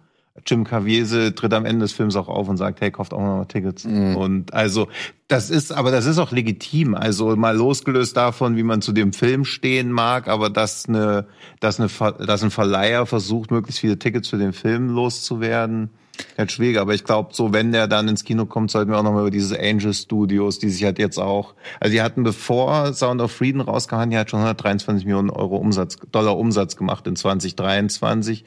Die haben die größte Crowdfunding-Kampagne ever für ein Entertainment-Produkt gehabt, was David heißt, was halt auch die, die Story zeigt, äh, das ist jetzt ein Zeichentrickfilm, für den haben sie 50 Millionen Crowdfunding eingesammelt von ihren Leuten. Dann haben sie The Chosen One, worüber da wohl geht, als Serie gemacht, haben sie fast 40 Millionen eingesammelt. Also sie lassen sich quasi von ihren Jungen. Hardcore gläubigen Fans, Kleininvestoren das Zeug einfach finanzieren. Also Chosen One, das sagt dieses Studio selber, deswegen kann man das immer so ein bisschen mit Vorsicht genießen, aber so halt 108 Millionen Menschen bislang weltweit geguckt haben. Die haben das, die haben eine eigene Foundation gegründet, die heißt Come and See. Also kommt und seht. Und die haben den Film halt in über 600 Sprachen übersetzt. Also dass er in jeder, ja, jeder nur vorstellbaren Sprache verfügbar ist. Und da entsteht, glaube ich, gerade so ein, ja, so ein religiöses Powerhouse, wo ich glaube ich, wo man, also da werde ich mich auch noch mehr reinarbeiten, weil ich das super spannend finde, so als alternative Vertriebsmodell, weil man hatte ja schon Angst, als dieser Run Hide Fight kam, Ja. dass sich jetzt so diese rechten Organisationen beziehungsweise diese ganzen Hardliner halt diese alternativen Vertriebsmodelle aufbauen und Angel Studios hat's halt geschafft. Ja, und das ist bestimmt nochmal ein sehr interessantes Thema, was wir aber halt dann zu gegebener Zeit äh, beleuchten werden und vor allem hoffentlich dann auch mit Schwerpunkt auf dem Film, weil in dem Film selbst sollen gar nicht diese ganzen Thesen vorkommen, die halt Jim Caviezel so. Also es wird so gesagt, die Kinder Gottes stehen nicht zum Verkauf. Also es sind schon so Sachen, wo man aber auch was reininterpretieren kann, aber dieser Ballard, um den es geht, der hat sich ja auch nie öffentlich Ja, distanziert und es ist, also es gibt ja auch nur seine Berichte. Ob das so passiert ist wie im Film so wirklich. die werden ja auch schon, also der Mann, der auf dessen Geschichte dieser Film basiert, äh, seine Geschichte wird jetzt auch hier und da öfter mal in Frage gestellt, dass das alles wirklich so passiert Ja, ist. und es ist halt auch wieder ein Biopic. Also Oppenheimer wird auch keinen Sex gehabt haben während aus dem Kamasutra. Also auch das, Biopics neigen ja dazu, Sachen dazu zu erfinden, aber gerade der Film tut ja auch so. Und ich finde, sobald eine Schrifttafel ins Spiel kommt, ist halt auch kein Spielraum für dramaturgische Zuspitzung. Da steht halt auch, dass, dass er den Kongress dazu gebracht hat, weltweit Gesetze zu ändern. Und mh, also, Werden wir alles sehen. Wie gesagt, es soll ja dann. eigentlich vor allem um den Film gehen und Ja. weniger um die Verschwörungsschwurbeleien, die da halt abseits davon irgendwie, äh, sage ich mal, immer wieder. Ja, aber ich finde, der Film befeuert halt auch zumindest in der Rolle von diesem Ballard auch schon stark. Ja, zumal ja diese ganze Geschichte, es soll ja, also es geht ja um entführte Kinder und wie sie gerettet werden. Die Absicht der, also die, die Entführungsabsicht Ja. Ist dann ja auch wieder, wird ja auch wieder Ja, das ist halt so, der Weg zur Hölle ist mit guten Absichten. Also es gibt viel über den Film an sich auch Ja. zu sprechen, aber dazu dann aber dazu dann wirklich zu gegebener Zeit, wenn wir halt auch die Möglichkeit haben, diesen Ja, Film zu sehen. 9. November. Und ein Film, den wir auf jeden Fall nicht mehr dieses Jahr sehen werden, ist Dune 2. äh, wurde jetzt äh, letzte Woche, während wir auf der Gamescom waren, äh, wurde bekannt gegeben, dass sie ihn jetzt doch verschieben. Sie hatten ja schon mal in den Raum gestellt, dass man halt, äh, dass es zu einer Verschiebung kommen könnte. Jetzt, wo die Streiks nach mindestens drei ersten Gesprächen, glaube ich, ich habe von drei Artikeln mitbekommen, dass sie sich ähm, ähm, immer wieder zusammengesetzt haben und es hat zu keinem Ergebnis geführt. Jetzt wurde die Reißleine gezogen und Warner hat gesagt, okay, wir bringen ihn erst 2024 und ist damit Mhm. jetzt ein weiterer großer Titel, der aufs nächste Jahr verschoben wird, in der Hoffnung, dass diese Streiks bis dahin beigelegt werden. Glaubt ihr, da kommt noch was? Also glaubt ihr, da sind, ziehen noch andere Leute mit? Ich denke schon, ja. Also ich könnte mir auch vorstellen, Wann dass Disney im November. Ja, guck mal, also ich meine, es ist ja schon, also es kommen ja noch deutlich mehr Filme vor November, die noch nicht verschoben sind, die aber auch ähnliche Probleme haben. Ja, also ich dürften. könnte mir halt auch vorstellen, dass zum Beispiel Disney noch mal darüber nachdenkt, ob The Marvels, der ja jetzt einer der kürzesten Marvel-Filme überhaupt sein soll, Mhm. ähm, ob der, sag ich mal, um die Welt geschickt werden soll, ähm, ohne ja, Unterstützung von Brie Larson und Mhm. den beiden anderen Darstellern so, das, äh, Darstellerinnen. Das äh, halte ich, glaube ich, auch für riskant, wenn du halt zum Beispiel die kleine Dame aus äh, Miss Marvel, wenn du die da nicht mit rumschickst, weil die ist, glaube ich, echt ein Sympathieträger Mhm. und, und unter den Fans so und, und ist auch relativ offen, sag ich mal, oder beziehungsweise relativ fair, was Ja, du kannst ja halt auch online nichts machen. Also ich glaube, so diese Vor-Ort-Premieren, das ist noch so überschaubar. Talkshows schon ein größeres Problem. Eben, Also das mein, aber das keine meine ich ja. Keine Insta-Stories, kein TikTok, also gar nichts Gar irgendwie, was Leute erreicht, die den Film auch nicht schauen würden, aber die halt trotzdem dann was von gehört haben. Weil Dune hat jeder von gehört, egal ob man reingeht oder nicht. Ja, und ich, ich ja, genau. Also da Äh, sage ich, okay, da ist es vielleicht nicht ganz so notwendig, obwohl, der, also weil der Film halt so von seinem ersten Teil noch zehrt und von Mhm. eben dem Aufwand zehrt. Und natürlich ist da die Starmasse wichtiger als eben ein einzelner Star, Mhm. so. Aber ich könnte mir schon vorstellen, dass das auch immer noch mal ein Thema ist, wenn du halt so einen großen Cast hast, dass so ein großer Cast auch irgendwo mal zur Verfügung steht, um eben gewisse Dinge zu machen. Und äh, ich glaube, bei Dune haben sie da jetzt einfach gesagt, nee, das ist äh, ungünstig. Und ich könnte mir vorstellen, dass da noch ein paar andere Filme folgen. Ja. Wie halt auch vor allem, meiner Ansicht nach, Aquaman 2. Habe ich ja auch gerade drüber. Also der muss ja in China in erster Linie funktionieren, also der Rest der Welt natürlich auch, aber da sind ja auch die ganzen Dreharbeiten oder das, was man so mitbekommt, steht ja auch unter keinem guten Stern. Es gibt halt auch immer noch keinen Trailer und er ist halt der DC-Film, wo am wenigsten Abstand zwischen Release-Termin und Stand heute sind es halt 113 Tage bis zum Release und es gibt nur noch keinen Trailer. Und natürlich Ja. war sowas wie Wonder Woman auch ein bisschen durch Covid und so, aber da war 383 Tage vor Release der erste Trailer draußen. Selbst bei Flash, wo es mir aber auch vorkam, als ob der schon lange draußen war, selbst das waren 124 Tage nur. Aber das halt jetzt immer noch nichts zu sehen gab von dem Film. Und bei Also- Flash hat man ja auch dann eben den äh, Misserfolg, sag ich mal. Ja, ja, und, äh, und akzeptieren müssen. Aquaman muss ja auch, also, dass der über eine Milliarde nochmal kommt, kann ich mir halt gar nicht Nein. vorstellen. Aber, also, wenn der jetzt auch so bombt wie die letzten DC-Filme, dann hat James Gunn viel zu tun. Ja, vor allem, wenn du dann halt auch jemanden wie Jason Momoa, der ja schon auch ein Sympathieträger ist Mhm. und der ja schon irgendwo in Shows und so weiter immer nochmal, sag ich mal, halbwegs positive Werbung für Ja. den Film machen kann, wenn du den auch nicht benutzen darfst, so, ja. Also eine, eine, eine Amber Heard werden sie nicht durch irgendwelche Nee, Talkshows schicken. ist ja. Ähm, deswegen bist du halt darauf angewiesen, dass ein Jason Momoa da irgendwie Werbung für macht. Und ja, oder bist halt froh, dass du noch mal vier Monate schieben kannst oder so, damit noch mehr Gras über die Sache wächst. Zumal man ja auch von, von verschiedenen, also von, man hat ja wohl von, also man, es gibt ja das Gerücht, dass der Film in den bisherigen Testvorführungen ja echt durchgefallen Mhm. sein soll. Ja, und dass da ja dann nochmal Nachdrehs gab. Also vielleicht ist, also, dass es noch keinen Trailer gibt, ist, glaube ich, kein Gutes Zeichen. Zeichen, Also ja. ich glaube auch nicht, dass das so eine Marketingstrategie der Verknappung oder so ist. Also Netflix hat ja heute auch erst den finalen Trailer für One Piece rausgehauen. Am Starttag. Ja, ja, also das kann man, glaube ich, als Streamer machen, wo man weiß, okay, ich erreiche über meine Startseite eh jeden Tag Genug Dutzende Leute. von Millionen Menschen oder so. Aber Ja. das andere ist halt schon. Bei Aquaman 2 könnte man höchstens noch anmerken als Argument, dass sie natürlich am liebsten so schnell wie möglich den alten DC-Kram abhaken wollen. Ne? Ja, Bei das Marvels kann es halt sein, dass die Kontinuität das Problem ist, dass der irgendwie wieder was aufbaut und sie sich darauf verlassen müssen und sie vielleicht sagen, Aber Dann müssen wir alles andere auch wieder Also wenn sie, also Timothy Chalamet ist ja jetzt halt immer noch nicht so ein krasser Star, aber er ist ja auch das Einzige, was Willy Wonka zum Beispiel hat. Das ist halt das Also- Ding, ne? Also das frage ich mich auch, was mit Wonka ist. Der soll auch noch dieses Jahr rauskommen. Das ist natürlich ein idealer Weihnachtsfilm so. Mhm. Aber wenn du Chalamet nicht hast, der irgendwie durch die, durch die Talkshows tingeln darf, um Ja, den der Film ist- also- vorzustellen. Also das jetzt auch, wenn nicht, müssen wir das noch nachträglich wieder rausschneiden, im, dann gegen Weihnachten. Aber der kann ja auch keinen Film alleine tragen. Also es ist ja nach wie vor kein Star. Der hat ja noch nie einen Film, also Dune ist die einzige Ausnahme, er hat ja noch nie einen Film gemacht, der ein nennenswertes Einspielergebnis hatte. Also den, den kennt man, aber der ist halt kein großer Star. Der ist so ein Bubble-Guy. Also, ja, Ja, eben, also bei uns, ist wir halt, sagen alle wow und ich glaube Ja. auch der Normalverbraucher sagt, Ja, aber, ich, ich der würde sagen, einen Film gemacht, der mehr als 50 Millionen aber ich, eingespielt hat. ich würde, Also, ich würde sagen, Genau, der ist jetzt halt nicht wichtig für die Filmbubble, aber der ist wichtig für die Bubble Mhm. außerhalb des Filmbubble, der Filmbubble. hm. Also beziehungsweise für den, für den Rest. ja, weil, aber, nein, nee, aber das, das ist ja einer, der ist auf dem Cover der Vogue oder was weiß ich, wo er ja, war. Harry Styles verkauft Konzerte aus innerhalb von einer Sekunde. Wo war Don't Worry, Darling? Also, das, Das meine ich ja. Das konvertiert, glaube ich, alles nicht. Ja, Also ich, also ich, falls Willy Wonka, ich habe mich auch bei Elementis getäuscht, wo ich so dachte, das will niemand sehen. Oder also niemand in Gänsefüßchen im Vergleich zu den anderen Filmen, der danach so angezogen hat, aber dass Willy Wonka so ein mega Blockbuster wird, also da. ich habe also nach dem Trailer habe ich auch nur die Hoffnung drin, weil es der Regisseur von Paddington ist, Ja. äh, dass der halbwegs charmant wird. Ja. So äh, anhand des Trailers hätte ich jetzt nicht unbedingt Bock drauf. Nee, Nö. null. Ja. Ich glaube, Killers of the Flower Moon. der Kommt jetzt weltweit ins Kino. Voll geil. Ja, ja, aber das auch ohne Verschieben oder so. Also, dass der einfach so, also wo ich nämlich auch dachte, okay, dass sie den vielleicht dann nochmal da so, das ist, glaube ich, so eine Reaktion drauf, weil man ja antizipieren kann, wahrscheinlich wird noch mehr verschoben. Also ist da halt irgendwie so ein Spot für den Film, der eh nie für Kino gedacht war, aber Mhm. hey, why not? Irgendwie das noch Eben, nutzen. why not? Also ich werde den auf jeden Fall im Kino sehen, Ja, wenn der ins Kino kommt. Davor Kino kommt kommt, halt nichts. Also Exorzist Believer, Hm. Brauchst du keine Werbung für? Also Ja. beziehungsweise keine Stars, die da rumlaufen. Der Horror, gehen, Horror geht immer. ja. Ja, und sonst ist halt die Woche davor gar nichts. What Happens Later, Ordinary Angels, keine Ahnung, was das ist. Noch nie gehört. Und dann kommt The Post und Killers of the Flower Moon.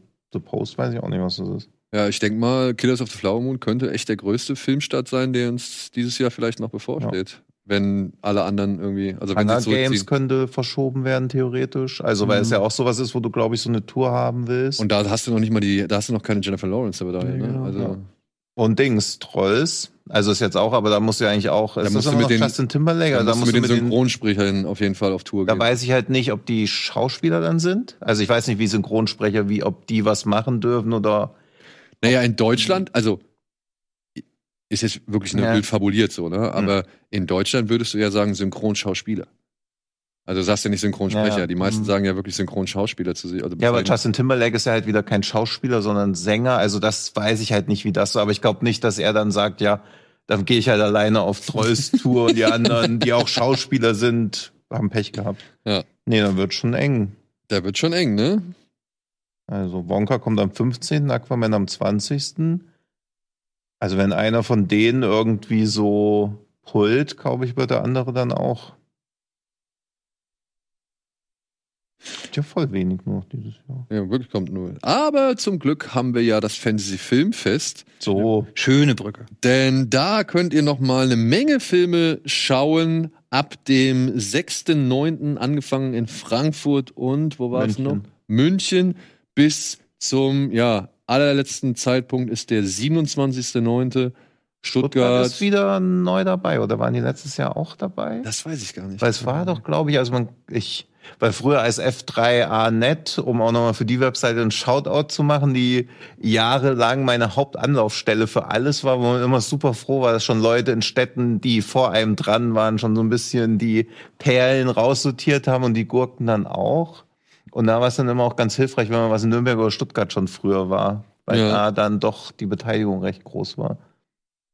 Ja, und da gibt es eine Menge Filme zu sehen. Ein paar davon haben wir schon gesehen, ein paar davon wollen wir selbst noch schauen.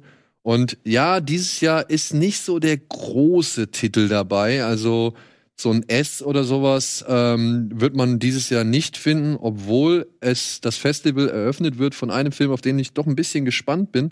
Denn er wurde im Kino hierzulande nochmal verschoben, aber beim Fantasy Filmfest bleibt er der Eröffnungsfilm. Hm. Das ist der neue Film von Luc Besson, Dogman. Dogman, Mhm. mit dem Caleb Landry Jones in der Hauptrolle, der vom Trailer so ein bisschen Joker-Light irgendwie wirkt. Ich habe mich jetzt aber auch noch nicht wirklich um den Inhalt, sage ich mal, äh, bemüht, beziehungsweise wollte jetzt nicht wirklich wissen, worum es in diesem Film geht. Ich fand, der Trailer hat schon eigentlich ganz gut einen Eindruck vermittelt vom Film, ohne zu sagen, was es eigentlich ist. Ja. Hm. Und deswegen möchte ich mir diese, diese Neutralität noch ein bisschen beibehalten und den Film dann auch wirklich bei der Eröffnung mir ohne große Vorkenntnis oder halt schon bevor ich diese Handlung gelesen habe, äh, möchte ich mir den da reinziehen. Also auf den bin ich auf jeden Fall ein wenig gespannt. Ja, ich auch. Ja. Gespannt bin ich ebenfalls auf einen Film namens Conan. Mhm. Den bin ich auch am meisten gespannt. Ja. Aber auch nur, weil der so einen diffusen Hype entwickelt hat, ohne dass ich so genau weiß, warum. Ich habe aber jetzt Aber- schon, ich habe von ihm schon gehört, das ist einer dieser Love It or Hate It Filme. Also da Hm. geht's wohl, da geht's nicht wohl wirklich viel dazwischen. Es ist der neue Film von Bertrand Mandico, den wir hier zum Beispiel in der Sendung auch schon mal besprochen hatten anhand von The Wild Boys. Das war ein Film über fünf junge Männer, die auf eine Insel gepackt werden, weil sie sich ziemlich scheiße äh, benommen haben Hm. und aus erzieherischen Maßnahmen packen ihn alle Eltern, also beschließen die Eltern von diesen fünf Jungs, die auf ein Schiff mit so einem echten Seebären zu packen. Mhm. Das geht aber nicht so ganz äh, gerade oder glatt oder läuft nicht so ganz glatt, weshalb sie dann irgendwann auf einer Insel landen und da so eine Art ja, Transformation ähm, an den Start bringen. Hier bei Conan ähm, weiß ich nicht, worum es genau geht. Es geht Auch um ein junges Mädchen, die zur Kriegerin werden soll, aber ich sag mal so, auch hier bin ich dabei zu sagen, viel mehr möchte ich eigentlich gar nicht wissen, denn ich möchte mich Ja. eigentlich gerne Ja. auf diesen Film einlassen und dann halt auch, glaube ich, ist es am besten oder erzielst du die größte Wirkung, wenn du da so ahnungslos wie möglich reingehst. Ja, aber das war bei After Blue, den er ja auch noch gemacht hatte. Das war schon. Hey, Also ich bin froh, ihn gesehen zu haben, aber wenn man mir jetzt sagen würde, hey, wollen wir den jetzt nochmal gucken? Nö.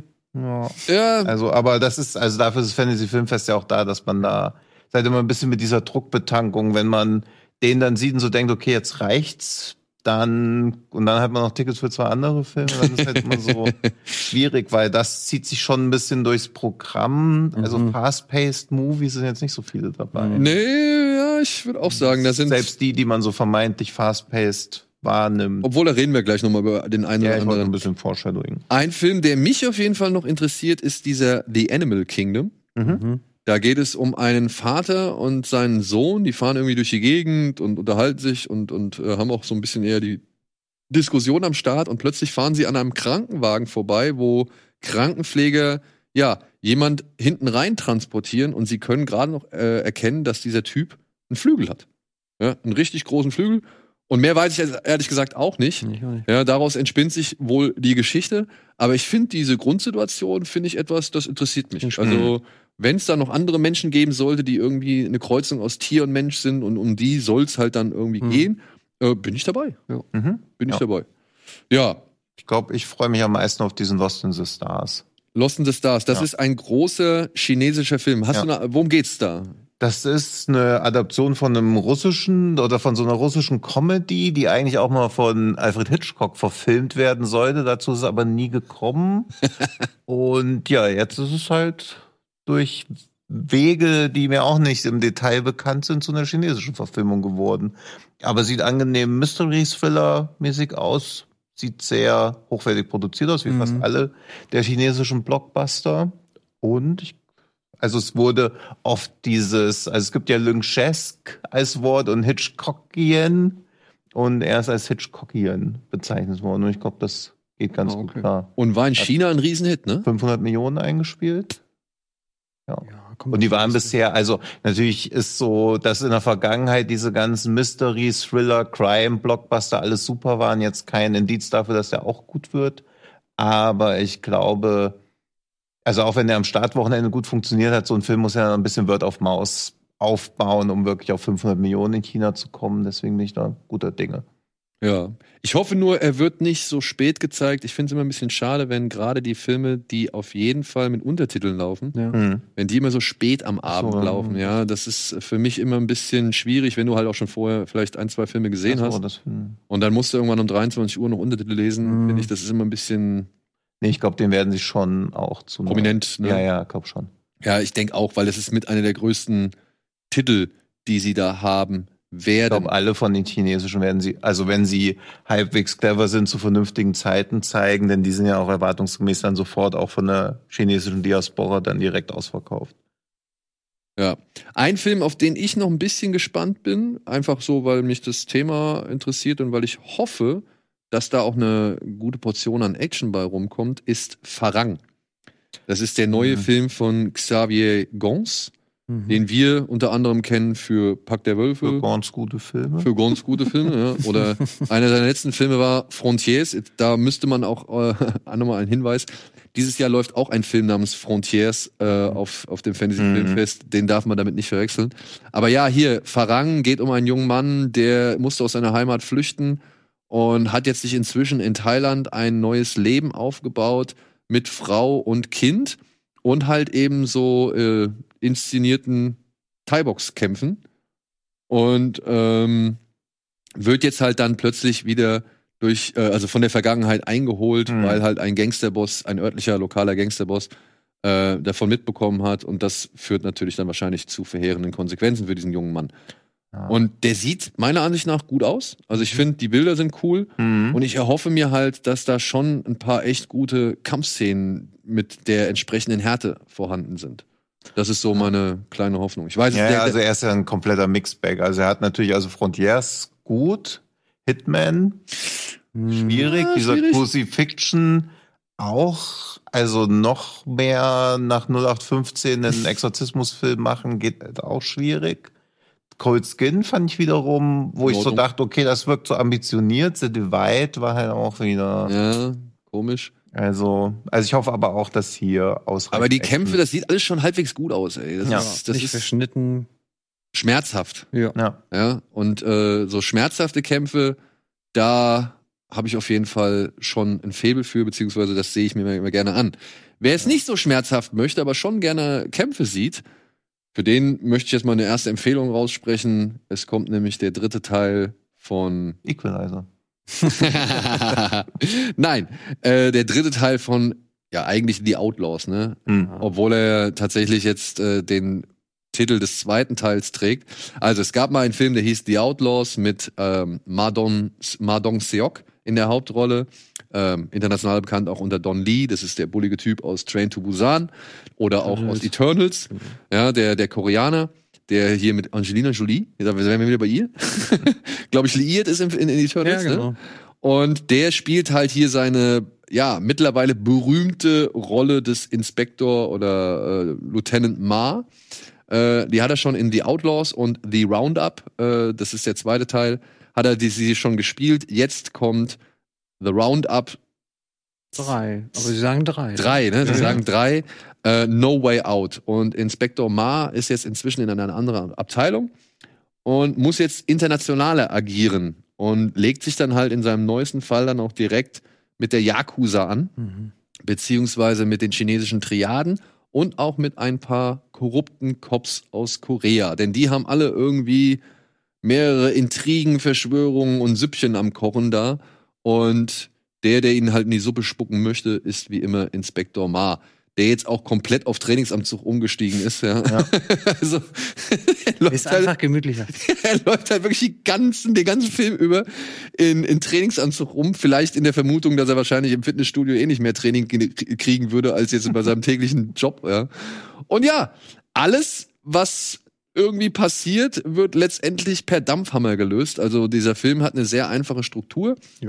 Inspektor Ma folgt einer Spur, kommt irgendwo hin und das finden Leute nicht gut, die dort sind, wo Inspektor Ma gerade Ja. auftaucht und machen halt Stress und naja, was, was soll er machen? Ja, sie auch machen halt immer so langen Stress, bis er halt nur noch mit den Auch, Fäusten dass irgendwie. der Titel eine Lüge ist, natürlich gibt's einen Weg raus. dann gibt's, einen auf die Fresse. Ja. Aber, Aber ich muss sagen, ich mochte den dritten jetzt ein bisschen, ich fand den einen Tick besser als, ja. als den, den zweiten, weil er meiner Ansicht nach ein bisschen geradliniger ist. Der Mhm. zweite nimmt so ein paar Abzweigungen, die er einfach nicht braucht und baut am Ende nochmal eine Nebenfigur aus dem ersten mit ein, die doch entscheidend ist für, den, für die Handlung des zweiten. Das fand ich auch ein bisschen komisch. Das, darauf verzichtet er hier. Hier geht's eigentlich wirklich von Schritt, also von, von, von Ja. Spur zu Spur zu Spur zu Spur. Und dazwischen sieht man halt die Machtspiele innerhalb von Yakuza, Triaden und Polizisten oder korrupten Cops. Und das war's eigentlich. Aber Madong Seok macht's meiner Das- Ansicht nach. Ja, also da werde ich mir die nächsten acht Teile auch noch Ja. ja, alles. kannst du nichts falsch machen. ja. Also ich hab's halt gesagt, für mich ist es halt das koreanische Äquivalent zu äh, Kommissar Plattfuß. No. Und, und ist aber halt auch in manchen Teilen dann deutlich härter. Ich finde, da sind immer wieder so, so Momente drin, die passen eigentlich gar nicht da rein, weil sie halt so wirklich grimmig und, und Mhm. fiese Brutalität haben. Hm. Aber spätestens, wenn Madong Seok wieder auftaucht und irgendwie erstmal so leicht verdutzt ist, warum da einer vor ihm steht und meint, er würde wirklich, er könnte es wirklich mit ihm aufnehmen. das finde ich immer das Geilste. Und ich finde auch immer schön diesen Verzicht auf Waffen. Ja. Also, Das ist ja in Korea, weil die Waffen ja eh schwierig zu bekommen sind. Genau, aber Madong Seok versucht ja auch jedes Mal, jede Knarre oder sonst irgendwas immer aus dem Spiel zu Ja. nehmen und dann halt nur auf seine Fäuste dann irgendwie zu Hm. vertrauen. Und ich muss sagen, das ist eine Mischung, die geht so gut bei mir auf. Ich gucke mir auch alle möglichen. Also ein vierter Film ist schon bereits angekündigt. Äh, kein Problem, werde ich auf jeden Fall auch, wieder ja. reingehen. Und wenn dann vielleicht mal mehr, also ich finde so, gibt wenig Fahrzeug-Action bisher, oder das könnte noch so mehr, beziehungsweise müssen sie ja quasi auch, also dieses, wir haben ja jetzt schon 20 Mal vor jemandem stehen sehen, den er ungläubig anguckt. Das muss auch mal irgendwann aufgelöst werden, aber ich glaube, es wird noch akrobatischer oder halt mehr so, also mehr so Full-Scale-Action, nicht nur Ja. diese Faustkämpfe. Aber gerade die Faustkämpfe haben sie ja jetzt schon ein bisschen verbessert, indem sie Hm. ihm ja so ein bisschen auch mal ein paar, so ein paar Ja, Boxer-Moves mit Ja. reingeben, wo er halt irgendwie Kombinationen austeilt oder halt auch so ein bisschen tänzelt und mal so ein bisschen ausweicht so aus der ganzen Geschichte. Aber letztendlich guckst du dir das Ding an für seine Dampfhammerschläge, die da halt ja jedem Menschen irgendwie aus dem Leben Ja. kicken so oder beziehungsweise schlagen. Ja. Hast du auch schon gesehen? Ich habe ihn auch schon gesehen. Ich durfte ihn, äh, schönen Dank nochmal an Patrick aus der Redaktion von Filmtoast. Den haben wir, wir covern ja auch ein bisschen das Fantasy Filmfest und dann konnte ich ihn gestern Abend noch gucken. Sehr viel Spaß gehabt. Ja, ne? Hast du denn einen Tipp, den du irgendwie mal schon mitgeben Jetzt kannst? muss ich wieder gucken, wie er heißt. Ich habe äh, gestern anscheinend noch viel ferngesehen, wie man merkt. Ich habe einen tschechischen Film gesehen, der heißt Restore Point. Ähm, Grundkonstellation ist ähnlich wie bei In Time. Äh, die Menschen können sich quasi ihr, ihr Bewusstsein und ihren Körper 48 Stunden mit so einem 48 Stunden Backup können sie hochladen. Da steht es auch, have you backed up today? Und dann, äh, wenn sie sterben, können sie quasi wieder zum Leben erweckt werden. Und da ist so eine große Corporation, die das natürlich privatisieren möchte. Das ist noch irgendwie in äh, institu institutioneller Hand. Und dann geschieht ein Doppelmord. Ähm, und äh, ja, die Kommissarin, die selber einen Verlust erlitten hat, muss diesen aufklären. Und mehr würde ich an der Stelle gar nicht verraten. Das ist Ein Satz, den man bei Fantasy Filmfest. dann, ne? Ja, genau. Und der sieht, ehrlich gesagt, ist ein bisschen wie Upgrade, finde ich, so vom Look her. Ich war überrascht, dass der so wertig aussieht. Und der hat so, sag mal so, wenn so Sci-Fi-Filme so ein Setting entwerfen und nicht ganz so viel Geld hintersteckt, aber doch irgendwie gelungen aussehen. Das hat der, finde ich. Also ich habe den gestern Abend gern noch geguckt, ähm, weil die ich will jetzt Wort, das Wort mit P vermissen, äh, möchte ich gern vermeiden, ähm, weil die Grundkonstellation, ich mag dieses, dieses leicht dystopische und dass du so eine, eine Konstellation hast, das ganz interessant klingt. Und ich fand den echt gut. Also der funktioniert auf dem Thriller-Plot ein bisschen besser als auf diesem Dystopie-Plot, weil er dann so ein bisschen Anleihen auch nimmt bei iRobot fand ich so ein bisschen. Also auch diese, bei iRobot ist ja Will Smith, der irgendwie äh, diese Vorgeschichte hat, dass er diese Roboterfeindlichkeit hat. Mhm. Und sie hat halt auch, sie wirkt am Anfang total lost, weil sie auch einen Verlust erlitten hat, ist dann aber immer doch so quasi noch so Systemvertreterin. Und das fand ich ganz gut. Natürlich sind da so ein paar Cop-Elemente drin, wie, ah, sie müssen es jetzt auch mal mit einem Partner organisieren und sie müssen jetzt auch mal zusammenarbeiten und das kann ich nicht mehr mittragen, da ist da der Captain und so weiter. Aber für das, was der Film ist, fand ich den echt gut. Also Okay. den würde ich empfehlen. Und da wird so eine zukunftsweisende Technologie vom Staat entwickelt und Ja, soll privatisiert ich, ich werden. nicht, also da ist halt so ein, so ein Tech-Guru auch, der immer wieder auch sagt, sehr so, ja, die Leute sollen sich halt backuppen Mhm. und da gucken ja halt immer so ein Display, dass sie immer checken können, wann sie das machen Mhm. können. Und ähm, ich fand den echt Ja, okay. überraschend gut. okay, weil den hätte ich vielleicht einfach geskippt. Ja?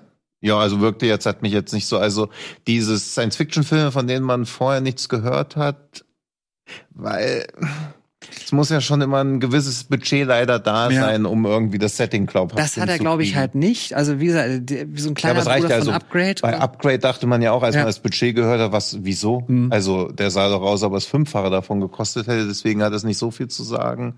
Aber meistens hat es halt schon Gründe, sowas wie Last Contact. Also, wo man halt auch, öh, da kommt ein Science-Fiction-Film ins Kino und Mhm. dann merkt man so, ach, okay, deswegen, Ja, deswegen. war da nicht so viel.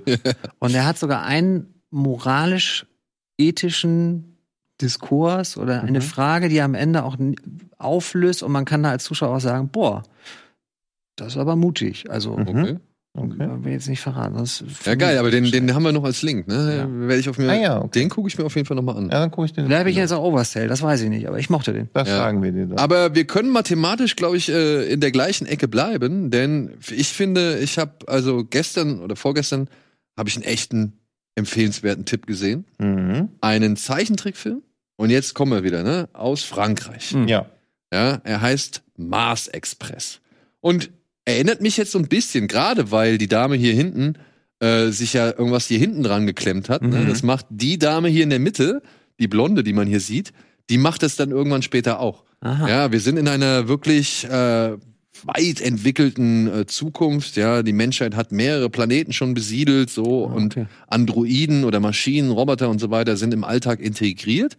Und wir lernen jetzt hier so zwei Ermittler kennen, die zu Beginn des Films eine Hackerin, die sich darauf spezialisiert hat, diese Roboter zu jailbreaken, sagt Mhm. man doch, ne? Ja. Mhm. ähm, wollen sie eigentlich dingfest machen und wollen sie halt zurück zur zum äh, nee, wollen sie zum Mars bringen, genau. Sie wollen sie zum Mars bringen, oder? Okay. Sie sind auf der Erde und wollen sie zum Mars bringen. Mhm. Und ähm, als sie halt beim Mars ankommen, stellen sie fest, es gibt gar keinen Haftbefehl für die. Also Mhm. sie haben nie einen irgendwie im, im Archiv gefunden und was weiß ich, also müssen sie wieder laufen lassen. Und daraufhin wird aber, werden die beiden halt ähm, beauftragt, eine junge Frau zu finden. Die sieht man zu Beginn des Films. Ähm, die ist in ihrem Apartment und dann kommt irgendwie ein Typ rein und äh, ihre Freundin lässt sie rein und wird auch daraufhin sofort umgebracht. Okay. Man weiß nicht warum. Und die Roboterkatze wird auch über den Haufen geschossen und nur dieses junge Mädchen überlebt halt, weil sie halt in der Badewanne sich versteckt, beziehungsweise äh, in der vollgelaufenen Badewanne äh, taucht. Und der Roboter das halt irgendwie, also dieser Android oder dieser Polizist, der halt äh, ihre Freundin umge oder Mitbewohnerin umgebracht hat, ähm, der sieht das nicht so und haut dann wieder ab. Und die wird jetzt halt vermisst und die beiden gehen auf die Suche, was halt einen Film zur Folge hat, der auch meiner Ansicht nach in vielen Teilen an viele andere Filme erinnert. Ne? Also an iRobot, Mhm. kennen wir auch, äh, Ghost in the Shell, Pet Labor. Ja. Da sind viele, viele äh, Versatzstücke drin, die man so kennt. Aber der Film ist gerade mal so 88 Minuten lang. Schön. Er sieht gut aus. Hm. Mhm. Er hat eine ordentliche Härte. Okay. Und ich finde, der macht konsequent diese Spurensuche. Ne? Wie geil er halt auch das Setting etabliert, weil dieses, man sieht halt eine Frau mit so einer Katze spielen. Mhm. Also das passiert in den ersten zwei Minuten, dann zieht sie der Katze auf einmal das Fell über die Ohren, dann ist so ein Roboter drunter, dann denkt man so, ah, okay, ja gut, eine Roboterkatze. Dann kommt dieser Typ, von dem man noch denkt, das ist ein Mensch. Ja. Das war ja auch so, wo man halt denkt, okay, da kommt jetzt so ein Mensch, dann bricht er der das Genick, dann merkt man, okay, die ist ja auch ein Roboter und dann denkt man so, ach, da hat Okay. jetzt ein Mensch einen Roboter umgebracht, der aber ein Haustier hält und dann kriegst du noch mit, ach, das war auch ein Roboter und der einzige Mensch ist da so in der Badewanne. Du hast ja dann schon so ein ganz anderes Grundverständnis dafür, wie lebenswert Leben für Roboter oder also KIs einfach sein kann. Also wie, wie effektiv das einfach etabliert wird, dass du so innerhalb von zwei Minuten so dreimal, ach, Ja. das dachte ich jetzt aber nicht. Du hast ja dann Empathie aufgebaut und dann, diese Empathie geht ja noch nicht weg. Also du denkst ja nicht so, ja, okay, gut, ich dachte, da wäre ein Mensch gestorben, jetzt ist einfach nur ein Roboter das Genick gebrochen, da bin ich wieder Du bist ja gut drauf. Ja. Ja, Also und- du bist halt so. Und es ist erstaunlich, innerhalb der ersten, es sind noch nicht mal zehn Minuten, Ja, okay. hat mich der Film vollkommen gehabt. Ja. Krass. Also Ja. super effektives Worldbuilding. Und gut. ich muss halt sagen, ähm, dafür, dass der halt an so diese berühmten Anime- oder, oder Roboterfilme Mhm. äh, erinnert, ein Android heißt hier auch Lem. Ja, Mhm. also nicht umsonst meiner Ansicht nach so. Ähm, und wie gesagt, dafür, dass der halt an so viele, sag ich mal, berühmte Androiden-Filme oder, oder Roboterfilme erinnert und auch die ganzen Thematiken so aufgreift, schafft er es dann hinten raus oder beziehungsweise generell über die ganze Laufzeit, doch auch noch ein paar andere Einflüsse mit irgendwie oder mich an ein paar andere Filme erinnert zu haben. Ich Mhm. musste tatsächlich an, an einige Satoshi Kon-Filme denken, also ein Mhm. bisschen Paprika oder Perfect Blue. Mhm. Fand ich so von der, von der, von dem Stil, aber halt auch von der Atmosphäre so, ne? Wie, wie unbarmherzig das teilweise ist. Mhm. Oder dass man zum Beispiel, ja, so eine Ego-Perspektive sieht, wo dann halt das Bild so hin und her wackelt, weil man halt merkt, okay, der läuft gerade oder der geht halt. Das ist so, so, so typische Satoshi Kon-Szenen meiner Ansicht nach.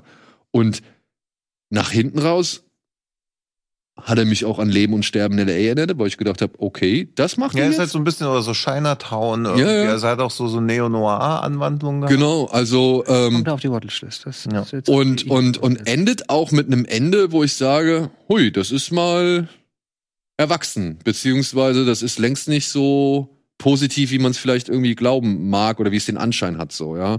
Also hat mich wirklich schwer überrascht. Schade, dass es keinen Trailer gibt. Ja. Aber Aber er ist auf der Watchlist. Ja. den fand ich, den fand ich echt gut. Fand ich auch, auch so dieses, dass die interessanteste Figur im Film eigentlich auch ein Androide Ja. ist und gar kein Mensch. Also der ganze Film hat halt schon so einen zynischen oder so einen abgeklärten Blick da. Abgeklärt, ja, das ist, das Ja. trifft es vielleicht. Der ist sehr abgeklärt, so, ja. Ja. Und das finde ich, das ist nämlich so, während wir, wo wir eben bei Rain of Fire ja so hatten, den glaubt man nicht, dass die seit Jahren, aber den glaubst du schon, dass die seit Jahren damit leben und so auch dann immer pragmatischer wurden, bis du halt irgendwie sagst, ja, okay. Und viele sind vielleicht damit ja sogar schon aufgewachsen, also wo es halt gar nicht mehr was Besonderes war, dass dann irgendwann so Roboter reinkamen oder so. Also das bin ich auch erstaunt, weil alles, was man über den Film hört oder so, wenn man drüber redet, hat man automatisch 120 Minuten im Mhm. Kopf, Ja. aber zieht es durch, ohne dass es sich gehetzt anfühlt. Nee. Ich glaube aber, Okay, cool. dass so, also auch Kritik, was eigentlich ein Lob ist, dass man ihn, dass er vom zweiten Sehen wahrscheinlich noch mehr profitiert, weil man dann auch viele so kleinere Facetten sieht, die ihn irgendwie noch reichhaltiger machen. Denke ich auch. Also ich habe auch Bock, den noch mal im Kino ich habe den, ich werde mir den auf jeden Fall noch mal im Kino Ja. angucken, weil den möchte ich mal auf der, also den möchte ich wirklich auf der großen Ja. Leinwand Ja. sehen. Und es gibt ja wenig diese, von diesen Hard-Sci-Fi-Filmen eigentlich noch, die deswegen also das. Ich glaube, das ist Regen. Krass. Krass. Hart. Okay. Also ich hatte gehört, dass es sehen wir vielleicht doch nichts mehr auf der großen Leinwand. ja, also sind dann doch ein paar äh, Science-Fiction-Filme am Start. Also mit einer anderen Dystopie könnte ich vielleicht noch mal ähm, ein bisschen oder ja doch eine andere Dystopie, eine andere Form von Dystopie könnte ich vielleicht noch mal anbieten. Ähm, auf dem Fantasy Filmfest dieses Jahr läuft der neue Film des Regie-Trios RKSS. Wem das jetzt nicht sagt, das sind die Jungs, die unter anderem Turbo Kids gemacht haben. Mhm. Ja, und die haben jetzt einen Film, der heißt We Are Zombies. Und da geht's halt auch darum, die Gesellschaft ähm, hat ja mittlerweile eine Zombie-Epidemie oder eine Zombie-Erscheinung ähm, in den Alltag integriert. Also Zombies gehören halt einfach zum Alltag und machen halt Jobs wie, wie alle möglichen anderen Menschen auch. Okay. Und ähm, naja, hier geht's um, um zwei junge Dudes und ihre Freundin, die halt merken, irgendwas läuft nicht mehr so ganz richtig. Und sie stellen halt Ermittlungen an und das führt halt, das eine führt zum anderen und so weiter. Und ja, wo am Anfang vor allem eher so ein bisschen mit dem Charme gespielt wird, der, der Synthi-Score zum Tragen kommt, vor allem, den fand Mhm. ich echt gut gelungen. Schauspielerisch war es nicht ganz so meine Welt. Aber ja, es wird dann halt, es spitzt sich dann immer mehr zu und gegen Ende gibt's auch nochmal ein richtig schön großes Gemetzel. Unter anderem mit einem der wirklich fantasievollsten Zombies, die ich seit langem gesehen habe. Das ist hier der, diese Figur rechts im Bild. Ja. So. Also, Gut, danke. Hier rechts im Bild. Ich hab, ja, Man war sich unsicher. Da fällt dir da gerade. fällt mir auch direkt ein Pennywise. aus der Hose. Ja, Ah, den hast du schon gesehen. den habe ich schon gesehen. Okay. Den fand ich aber, also der ist jetzt auch nicht der allzu größte Wurf so, aber mal, da merkt man halt, dass die A wieder nicht das allergrößte Budget haben, aber ich Mhm. finde dieses Budget, damit gehen sie anständig um und äh, liefern eher nach hinten raus das, was man irgendwie vielleicht von diesem Film anfangs erwarten möchte. Und äh, dann finde ich das in Ordnung. Aber ist der so liebenswert wie Turbo Kids? Also ist das Nee, so, Turbo Kid muss ich sagen, fand ich leider, äh, was ist leider? Also Turbo Kid fand ich alles in allem ein bisschen runder und ein Hm. bisschen liebenswerter so. Okay. Ja? Weil, aber, weil bei Turbo Kid, den fand ich aber auch immer so durchgängig auf einem Niveau. Mhm. So, der hatte für mich keine Höhen und Tiefen so. Da war ich irgendwie so ein bisschen irritiert, dass der immer auf einer konstanten Ebene bleibt. Mhm. Bei dem We Are Zombies würde ich sagen, da ist schon deutlich mehr Ja, okay. Aber ist das Wellenbewegung. so Crowdpleaser oder? Ist ein Crowdpleaser. Okay. Ja. Ja. Weil dann können wir, glaube ich, kurz, weil du hast den Mad Cats nicht. Den habe ich nicht gesehen. Der, weil der wirkt ja auch so, als ob es so ein prädestinierter Crowdpleaser wäre, aber Ne? also nee. Kannst du also- kurz skizzieren, worum es geht? Es geht um, ja, schwierig, gell? Es ist wirklich um schwierig. Katzenmutanten Frauen, Ja. die angreifen, weil sie irgendwas von einer ägyptischen Göttin suchen und die haben dann natürlich so drei Gegner, irgend so ein Taugenichts, ihn und ein Obdachloser Mhm. und noch eine Frau, die wenig redet, aber viel Karate kann. Genau. Und Waffenschule mit ihnen machen. ja, und die kämpfen dann halt so gegen diese Mad Cats. Hm. Und Ja, aber was Ja. sind denn die Mad Cats? Sind das wirklich Katzen? Nee, das sind halt zum Katzen mutierte Menschen, die aber ganz, also man sieht die Damen, die immer so schwarz tragen. Ja. Das ist, die haben dann manchmal so Katzen, äh, was sagt man, sagt man bei Frauen Manierismen, ja, so die, die machen Ja. halt auch mal so Miau und sowas. Und man Ja, könnte halt das denken, ist- das ist so der totale Crowdpleaser und wir haben dann vor der Sendung gesagt, wenn der in so einer, in so an so einem langen Tag der dritte Film ist, ich glaube, ich würde wegpennen. Ja. Also es gibt eine, eine Gefängnisausbruchssequenz, die ist echt gut. Aber ansonsten ist es so, wo man so merkt, sie hatten so skurrile Ideen und dann so gedacht, ja, das muss doch auch irgendwie reichen.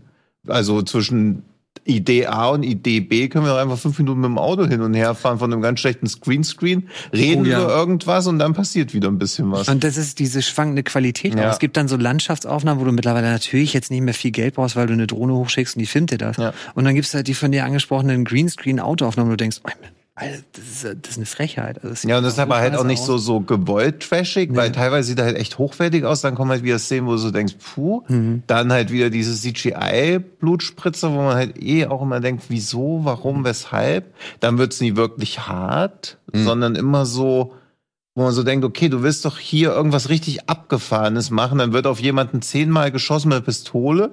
So, also als ob so Mücken zehnmal gestochen haben. Und man denkt so, ja, also klar, es muss nicht immer so rumgesprotze sein, aber wenn du noch einen Film hast, der halt so wirklich over the edge sein will, dann muss der, um mal wieder das schöne Wort lakonisch, dann muss der lakonisch sein und dann kann er auch ein bisschen slow-paced sein, aber nicht dir denken, ja okay, wir wissen ja, in fünf Minuten kommt eine Frau mit einer Axt, also kommt jetzt einfach mal fünf Minuten nur so Gelaber in so einem Diner. Also es Ja. ist echt wirklich, also er hat sich schon teilweise richtig gezogen. Hm.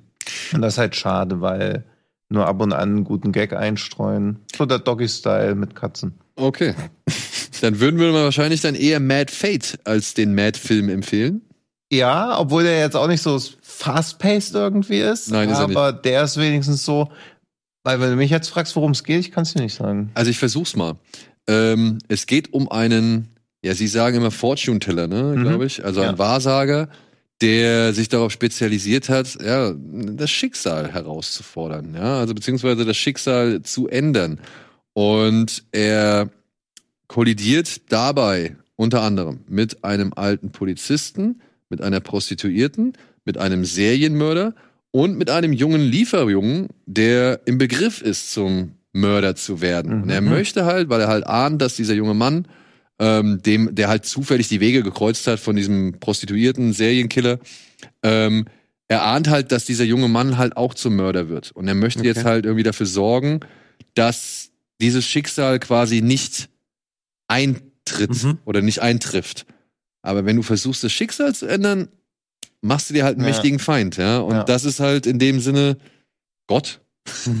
Ja, oder. Oder irgendeine andere- irgendwas, oder eine Blume. Ja, oder eine himmlische halt. Macht so. Ja. Ja, auf jeden Fall äh, merkt man, dass ja wie so eine Art Final Destination mäßiger, Ah, okay. äh, so eine Final Destination Ja. mäßige Macht versucht ihn daran zu hindern, beziehungsweise alles in die Waagschale schmeißt, damit das halt nicht passiert, beziehungsweise dass das Schicksal genau den Weg nimmt, den es der, der, der vorgegeben wurde, ja.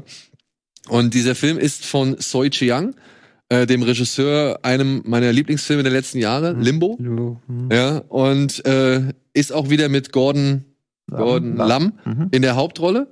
Das ist der äh, Polizist, nicht der mit dem Zahn, sondern der die Frau die ganze Okay. Zeit jagt bei Limbo. Ja, okay. Ja. Und was hinzukommt, dieser Film ist von einem Filmstudio namens Milky Way.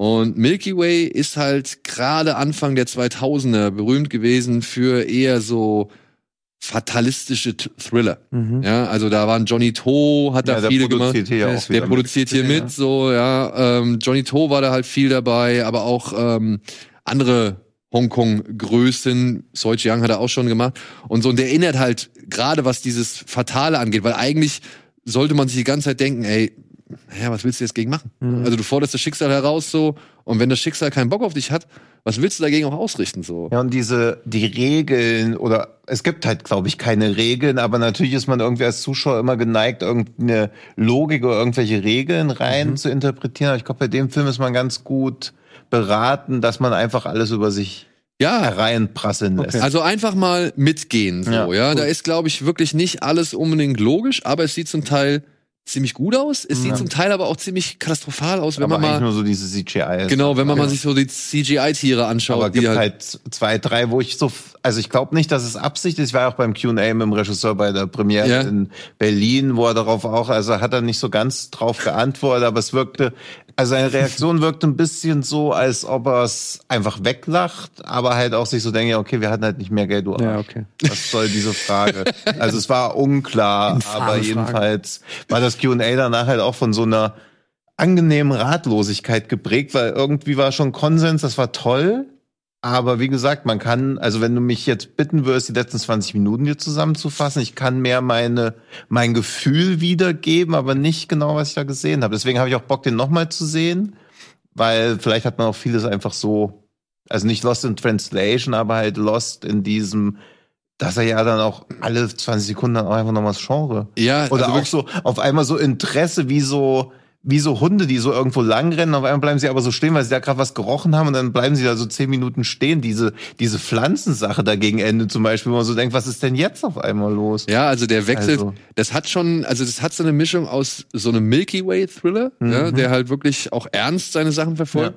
Und gleichzeitig hast du dann aber auch so ein Cat 3, äh, also so Category 3, so diese, diese ganz krassen äh, Hongkong-Filme Ja. aus den 80er und 90er, die da halt extra in diese, sag ich mal, hohe Altersfreigabe eingeordnet worden sind, ähm, hast du dann auch das Gefühl, so gerade Ja. weil halt manche Tricks so billig wirken oder weil der Film halt sehr sprunghaft ist. Also was du über diesen Film auf jeden Fall definitiv sagen kannst, er ist nicht vorhersehbar beziehungsweise Okay, ja. auszählbar. Und vielleicht ist so, also Anders is Silver Lake ist auch wieder eine irreführende Referenz, aber auch da unterliegt ja alles der Logik des Protagonisten, die für dich als Außenstehender auch nicht nachvollziehbar ist. Und hier folgt man ja auch der Logik dieses Frotschentellers. Und jemand, also die Anfangssequenz macht schon klar, okay, das, was er denkt, was Sinn ergeben würde, da ertrinkt halt fast jemand in einem Sarg, aber er sagt ja, du musst aber in dem Sarg drin bleiben, sonst haut das ja alles nicht hin.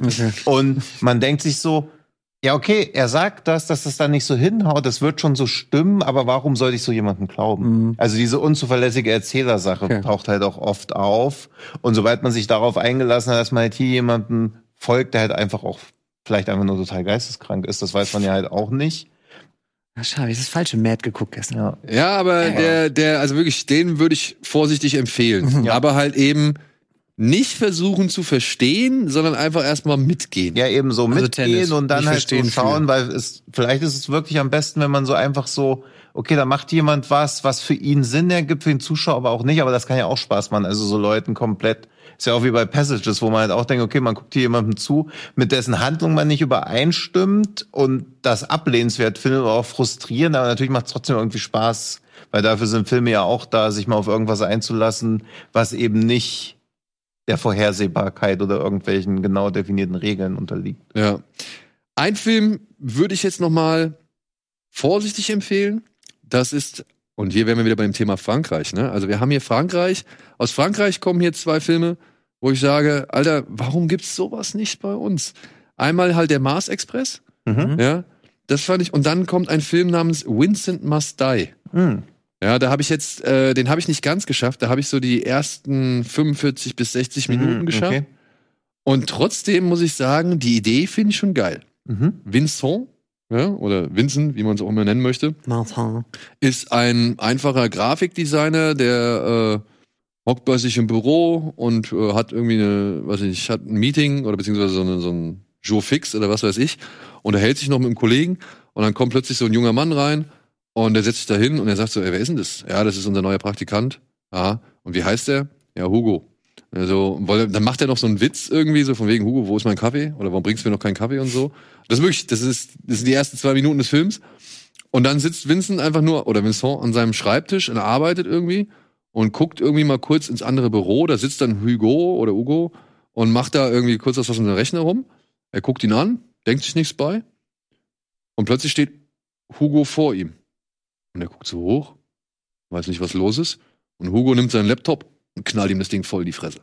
Ja, und will dann halt auch noch weiter irgendwie auf ihn einkloppen. Nur die Mitarbeiter können ihn halt äh, zurückhalten. Das ist der Anfang des Films. Und fortan geht's halt darum, dass immer mehr Leute ankommen und wollen Vincent halt einfach umbringen. Ja. Und er versucht jetzt halt rauszufinden, warum und stellt halt fest, dass es unter anderem mit Augenkontakt zu tun hat. Ja. aber er weiß trotzdem nicht, warum.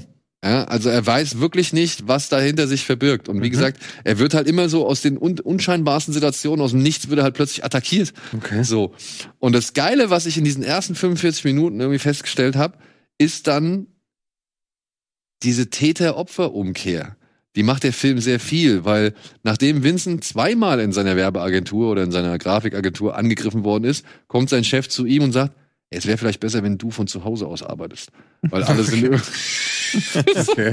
und, und wirklich, und dann, dann siehst du halt immer wieder so Stationen, wo halt Leute immer so das eigentliche Problem zur Seite schieben, Mhm. ja, und immer nur ihm irgendwie die Schuld geben oder immer nur ihm irgendwie dazu bringen, eine, eine, eine, irgendwie eine Aktion zu machen oder irgendwelche Maßnahmen zu ergreifen. Mhm. Und ich sitze da und denke mir so, das kann doch nicht ihr Ernst sein. Und ich, ich mochte diese Mischung aus A, Gesellschaftskritik, weil das haben wir ja heutzutage öfter, Mhm. dass halt eher die Opfer irgendwie, den Opfern gesagt wird, ja, warum ziehst du auch so einen kurzen Rock Mhm. an oder warum gehst du auch in die Gegend oder warum äh, ziehst du dir auch irgendwie den Mhm. Drink rein oder sonst irgendwas. Also es wird immer irgendwie die Schuld beim Täter, beim Opfer gesucht und nicht so sehr beim Täter.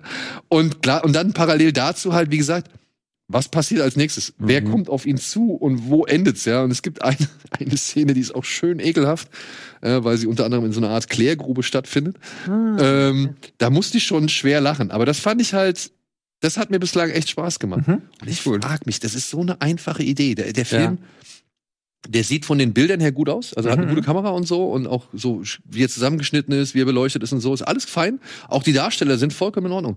Aber ehrlich, sowas hättest du auch hier in Deutschland drehen können. Ja, vielleicht gibt's also sowas wie Holy Shit, wirkt jetzt auch, also ohne dass jetzt Vincent Must Die, aber auch so, wo eine gute Idee dann halt auch so konsequent umgesetzt wird. So Mhm. gibt's halt, aber wahrscheinlich brauchst du trotzdem, auch wenn du nur wenig Geld brauchst, halt trotzdem so viel, dass du es halt einfach nicht zustande Ja. kriegst. Und, und Frankreich hat ja auch eine ganz andere Kinokultur oder eine ganz andere. Und das meine ich halt, das, aber der, der wirkt so wertig. Hm. Weißt du? Das wirkt wie ein richtig schöner Genrefilm mit einer Idee. So. Aber Genre-Kino hat es in Deutschland ja echt traditionell schwer. Das ist Ja. einfach. Ja, Ja. Selbst so als Film, also so Tillmann Singer kann sowas wie Loose machen, aber Ja, aber Also- da braucht der auch noch mal irgendwie echt in der Engelszungen irgendwie muss Ja, ja, und man, man merkt ja dann bei Nikias noch, aber das, also wahrscheinlich kriegen wir auch nicht alles mit, aber dass wir gefühlt 100 Prozent der Leute, die ihre Filmschule mit einem Genrefilm verabschiedet haben, dass du die bei Kino Bluscher hast, beziehungsweise man die kennt. Das ist ja auch, also kann mir nicht vorstellen, dass so wenig Leute dann an Filmschulen Bock auf Genre haben. Und wenn es doch so wenige sind, erklärt es halt auch wieder, warum es so wenige von diesen Filmen gibt. Also Ja, aber weißt du, ich gehe jetzt aufs Fantasy Filmfest und ich sehe zwei Filme aus Frankreich, die unterschiedlicher nicht sein können, die Mhm. unterschiedliche Genres bedienen so und die beide auf ihre Art und Weise echt bei so Filmen wie Mars Express würde mich halt das Budget richtig interessieren, weil der, also gut, der geht auch international klar, ja. aber auch das müsste ja dann, also warum gibt's sowas wie dieses Miraculix und Schunbug? Also dieses, was jetzt neulich Ach so, dieser ähm, Miraculous, äh, Miracle Ladybug. Lady, Lady, Ladybug. Ladybug, Miraculous Ladybug. Miraculous. Also ist ja auch ein französischer Zeichentrickfilm, der auch weltweit funktionieren muss, weil der ja arschteuer war, oder zumindest europaweit. Aber da haben sie ja den Vorteil, dass genau. es auf eine Serie ist eine Marke. Ja, ja, klar, aber auch das könnte ja theoretisch mit mehreren Jahren Vorlaufzeit. Also, dass halt in Frankreich so vieles kommt, was so weltweit als Blockbuster funktioniert. Beziehungsweise nicht so vieles, aber auch, wo ist unser Luc Besson? Ja, wo Ja, ist so. Also ohne die ganze Drumherum-Geschichte von Luc Besson, aber halt. Ja, aber ne, ich meine, gut, jetzt kann man natürlich sagen, so ein Roland Emmerich, so ein Wolfgang Petersen und so Ja, aber weiter sie sind, also Luc sind ja alle irgendwann weggegangen. sind ja, aber Luc. Besson ist in Frankreich geblieben, weil er nicht weggehen musste. Mhm. Unsere Leute müssen ja weggehen. Genau, und das meine ich. Das ist, ja, aber das. ich, ich finde es halt, ich wirklich, ich habe die beiden Filme halt kurz hintereinander Mhm, gesehen, habe ja. mir gedacht, ey, das sind zwei Filme aus Frankreich und die sind beide halt wirklich, die kannst du ins Kino bringen. Turbo kannst Kids, äh, dieser Via Zombies ist Belgien, oder? Ich, nee, Kanadien, kan Kanadien. Ach, das kann, okay, na gut, dann. Warte mal, ich gucke mal ganz schnell, aber ich Weil ich dachte, die wären Belgier gewesen, aber kann sein, dass das Kanada ist. ich glaube, das sind Kanadier. Ja, okay, nee, dann 100% hat das Argument ja bis auf die. Das klingt natürlich aber auch am Ende wie so ein Film, wenn das dann irgendwie doch aufgelöst wird. Du hast es ja noch nicht zu Ende Ja, ich habe noch nicht zu Ende geguckt. das, da- dann, wenn man da mit den Flattern sitzt und sagt, ach so. Ja, Ja, gut, aber das das, ist ist, die halt Gefahr, immer ne? sowas, was so von vier Sternen so auf dreieinhalb noch ein bisschen runterzieht, weil man so denkt, ja, okay, die Auflösung befriedigt jetzt nicht, aber der Weg bis Der Bilder ja ist ganz aber ne, also ich muss, wie gesagt, ich, ich habe paar Mal echt schon gelacht. Okay. ich, ich mag diese Beobachtung halt. Ne? Wobei du Gerade- hast auch bei Doggy Style sehr viel gelacht, haben wir heute gelernt. Das Ja, heißt ja ja gut, aber- es gibt ja auch so und so Lacher. Also, Genau. Und Ja. es, also bei, bei Doggy Style, das waren eher so die primitiven Lacher. Ja. Oder die, die, ein, die einfachen Lacher. Und ich lache sofort, weil ich weiß, welche du meinst. Ja. Gut, ja. Mhm. Und bei, bei Vincent Must Die, das waren mehr so diese, diese fiesen Lacher, Okay. so, ne? wo man halt so wirklich so. Und ich mag halt, ich mag halt auch Filme, äh, ich mag gerne in Filmen aufgehen, in denen ich die Hilflosigkeit einer Figur, Mhm. Sage ich mal, wirklich nachvollziehen Ja, kann. das stimmt. Und wirklich, er weiß ja einfach nicht, was los ist. Und keiner glaubt ihm. Ey, irgendwann stehen halt Kinder vor ihm. Ja, und attackieren ihn und wollen ihn beißen und was weiß ich. Und jetzt stehst du da als 40-Jähriger oder Ja. 46-Jähriger What to und musst irgendwie und läufst Gefahr, irgendwie diesen Kindern aufs Maul zu hauen. Ja, jeder, der vorbeikommt, was sagt der? Aber fühlt sich nicht als kalkulierter Tabubruch dann an. Nee, nee, nee, nee. Das es ist ist halt einfach, das- okay, es ist gut. halt einfach, er hat ja schon eruiert, okay, wenn ich Leute angucke, kann es passieren, dass die mich angreifen Mhm. wollen. Und jetzt kommt er halt ins Treppenhaus und die beiden Kids, die hat man vorher schon gesehen, mit denen hat er eigentlich ein gutes Verhältnis. Okay. Also natürlich guckt er die an, ja, aber die sehen den und plötzlich rennen die auf den los und hauen auf den ein. Und was machst du dann als erwachsener Mann? Vor allem, was machst du, wenn jemand vorbeikommt, jemand Unbeteiligtes, ja, also ein Außenstehender. Lass mal die sieht? Kinder in Ruhe. Ja, genau. Hast die kleinen Kinder in Ja, Ruhe. ja, Du kannst eben, nichts ja. machen. Also deswegen, ich mochte wirklich diese Hilflosigkeit, die der, der Vincent ausgesetzt ist, so, weil ich konnte die wirklich nachvollziehen und wirklich fühlen. Und das mag ich immer sehr gerne, wenn man dann in Filmen denkt, äh, wenn man so einen Film sieht und dann denkt so, oh Mann, was macht ihr denn mit dem armen Kerl? Oder was, was, was soll mit der arme Kerl jetzt noch machen? Und das finde ich, hat Vincent Mastai schon in den ersten 45 cool. Minuten ganz gut hingekriegt. Das klingt lustig. So, Klingt Ja, wirklich auch lustig. hast du noch was gesehen? Äh, ich überlege, ich glaube, das war's. Ah, Du hast doch gesagt, du hast diesen Ra Raging Grace gesehen? Ja, ach, den habe ich, ja, da haben wir uns vorher schon drüber unterhalten. ja ich Fand- finde den, der ist so, sorry, das hier, aber du. nee, aber mach mal, du, mach mal erstmal on a high note. Den wir auch in Sieges nicht geguckt haben mit Eva Green, wo sie auch diese Haus. Ah ja, ich weiß, wo sie, wo wir noch gesehen haben, wie sie vorne auf der bei der Fotowand stand Ja, und. Fotos gemacht hat, ne? der, ja. wo man so denkt, ach, das ist schon eigentlich alles ganz ambitioniert und das ist eigentlich auch wahrscheinlich besser, als man es wahrnimmt, Mhm. aber er versucht halt so wenig irgendwie anders zu machen, sondern er hat auch so dieses grundsätzliche Setting reicht ihm dann halt schon als Existenzberechtigung zu sehr aus und ein paar von den Sätzen sind auch recht gruselig, aber es ist so dieses, was man halt so in dem Genre so an Mindesterwartungen erfüllen muss in einem etwas ungewöhnlicheren Setting. Ja. Also es ist ein Film im Kino, denke ich mir so, ah, hab ich Ja, Bock. Nur genau. Nocebo. Genau, Nocebo, auch so vergleichbar mit dem bisschen, wo man so reingeht und so denkt, okay, im Kino hätte ich Bock gehabt, zu Hause ist es so, Mhm. wo man denkt, oh, ja, jetzt irgendwie hier nicht mit den Jumpscares, das funktioniert nicht so ganz, die Horrorstimmung baut sich nicht so ganz auf, Nee, wo man genau. denkt, ach, das ist alles okay, da kann man auch nicht böse sein, aber es fällt mir halt schwer, jemandem zu sagen, ja, gib doch da mal bitte Geld für ein Kinoticket aus. Ja, das ist, aber ich glaube, der profitiert tatsächlich von deinem, wenn du im Kino bist, hast du ja Fokus auf Ja, den ja, Film. eben, deswegen und das. wenn du zu Hause guckst, bist du ja doch mal. Hm, bisschen abgelenkt. Und wenn, wenn du nochmal mit den Gedanken abgelenkt bist, dann bist du ja manchmal schon raus. Ja. Und dafür ja, war da mir irgendwie, also ich habe mich hat er nicht gekriegt. Genauso geht's mir mit diesem Harbinger. Also den, ich würde gerne eine kleine Empfehlung für den aussprechen, aber ich glaube, er wird viele Leute irgendwie ein bisschen nerven, weil es halt auch so wieder einer dieser kleinen Indie-Horrorfilme ist, der aber sehr fokussiert einfach vorgeht. Und ich mag die Grundidee und dieser Harbinger sieht auch creepy aus, finde ich. Und der dringt halt in die Träume der Leute ein und die Intention von dem Harbinger ist, die Existenz der Leute komplett auszurotten, aber auch so, dass sich niemand mehr an sie erinnert. Also bist halt einfach weg und dann trauert auch niemand um dich. Und diese Grundidee finde ich halt cool, dass deine Existenz einfach weg ist, aber nicht mal die Leute traurig, sondern du bist halt einfach verschwunden. Und der ist halt auch während Corona entstanden. Da sind halt noch viele von diesen Corona-Sachen, dass halt Leute ja manchmal auch Wochen irgendwie tot waren in ihrer Wohnung. Hm. Und Jumpscares haben funktioniert. Ich mag das Setting, ich mag die Grundidee. Der Harbinger sieht cool aus. Ja, das ist einer dieser wirklich klassischen Horrorfilme, die noch so eine, wo man mehr reininterpretieren kann, als vielleicht drin ist, wenn man das möchte, aber nicht unbedingt muss. Und das hat mir irgendwie in den letzten Jahren beim Fantasy Filmfest teilweise gefehlt, dass man so sag, gesagt hat, okay, das ist einfach nur ein Horrorfilm. Mhm. Ohne dass da irgendwie das noch ist oder so. Hier ist halt der Harbinger und der Okay. trinkt in die Träume der Leute ein und will die Ey, warum Erinnerung nicht? an die Also ich meine, auslöschen.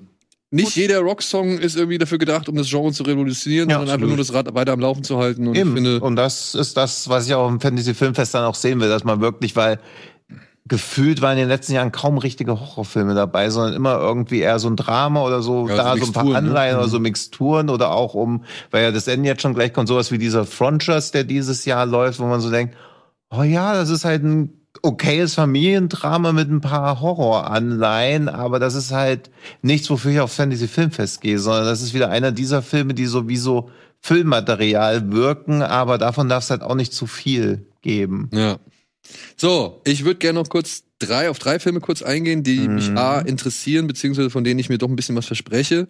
Ähm, beziehungsweise einen habe ich schon gesehen, The Seeding habe ich schon gesehen. Mhm. Atmosphärisch eigentlich ein ganz cooler Film. Ein Fotograf möchte Sonnenfinsternis in der Wüste fotografieren, trifft dann plötzlich so einen kleinen Jungen ähm, im Schatten eines Baumes, der sagt, seine Eltern haben ihn allein gelassen, er versucht ihm zu helfen, merkt aber irgendwas stimmt nicht so ganz und lässt den Jungen dann einfach gehen, Mhm. will zurück zu seinem Auto, findet es aber nicht.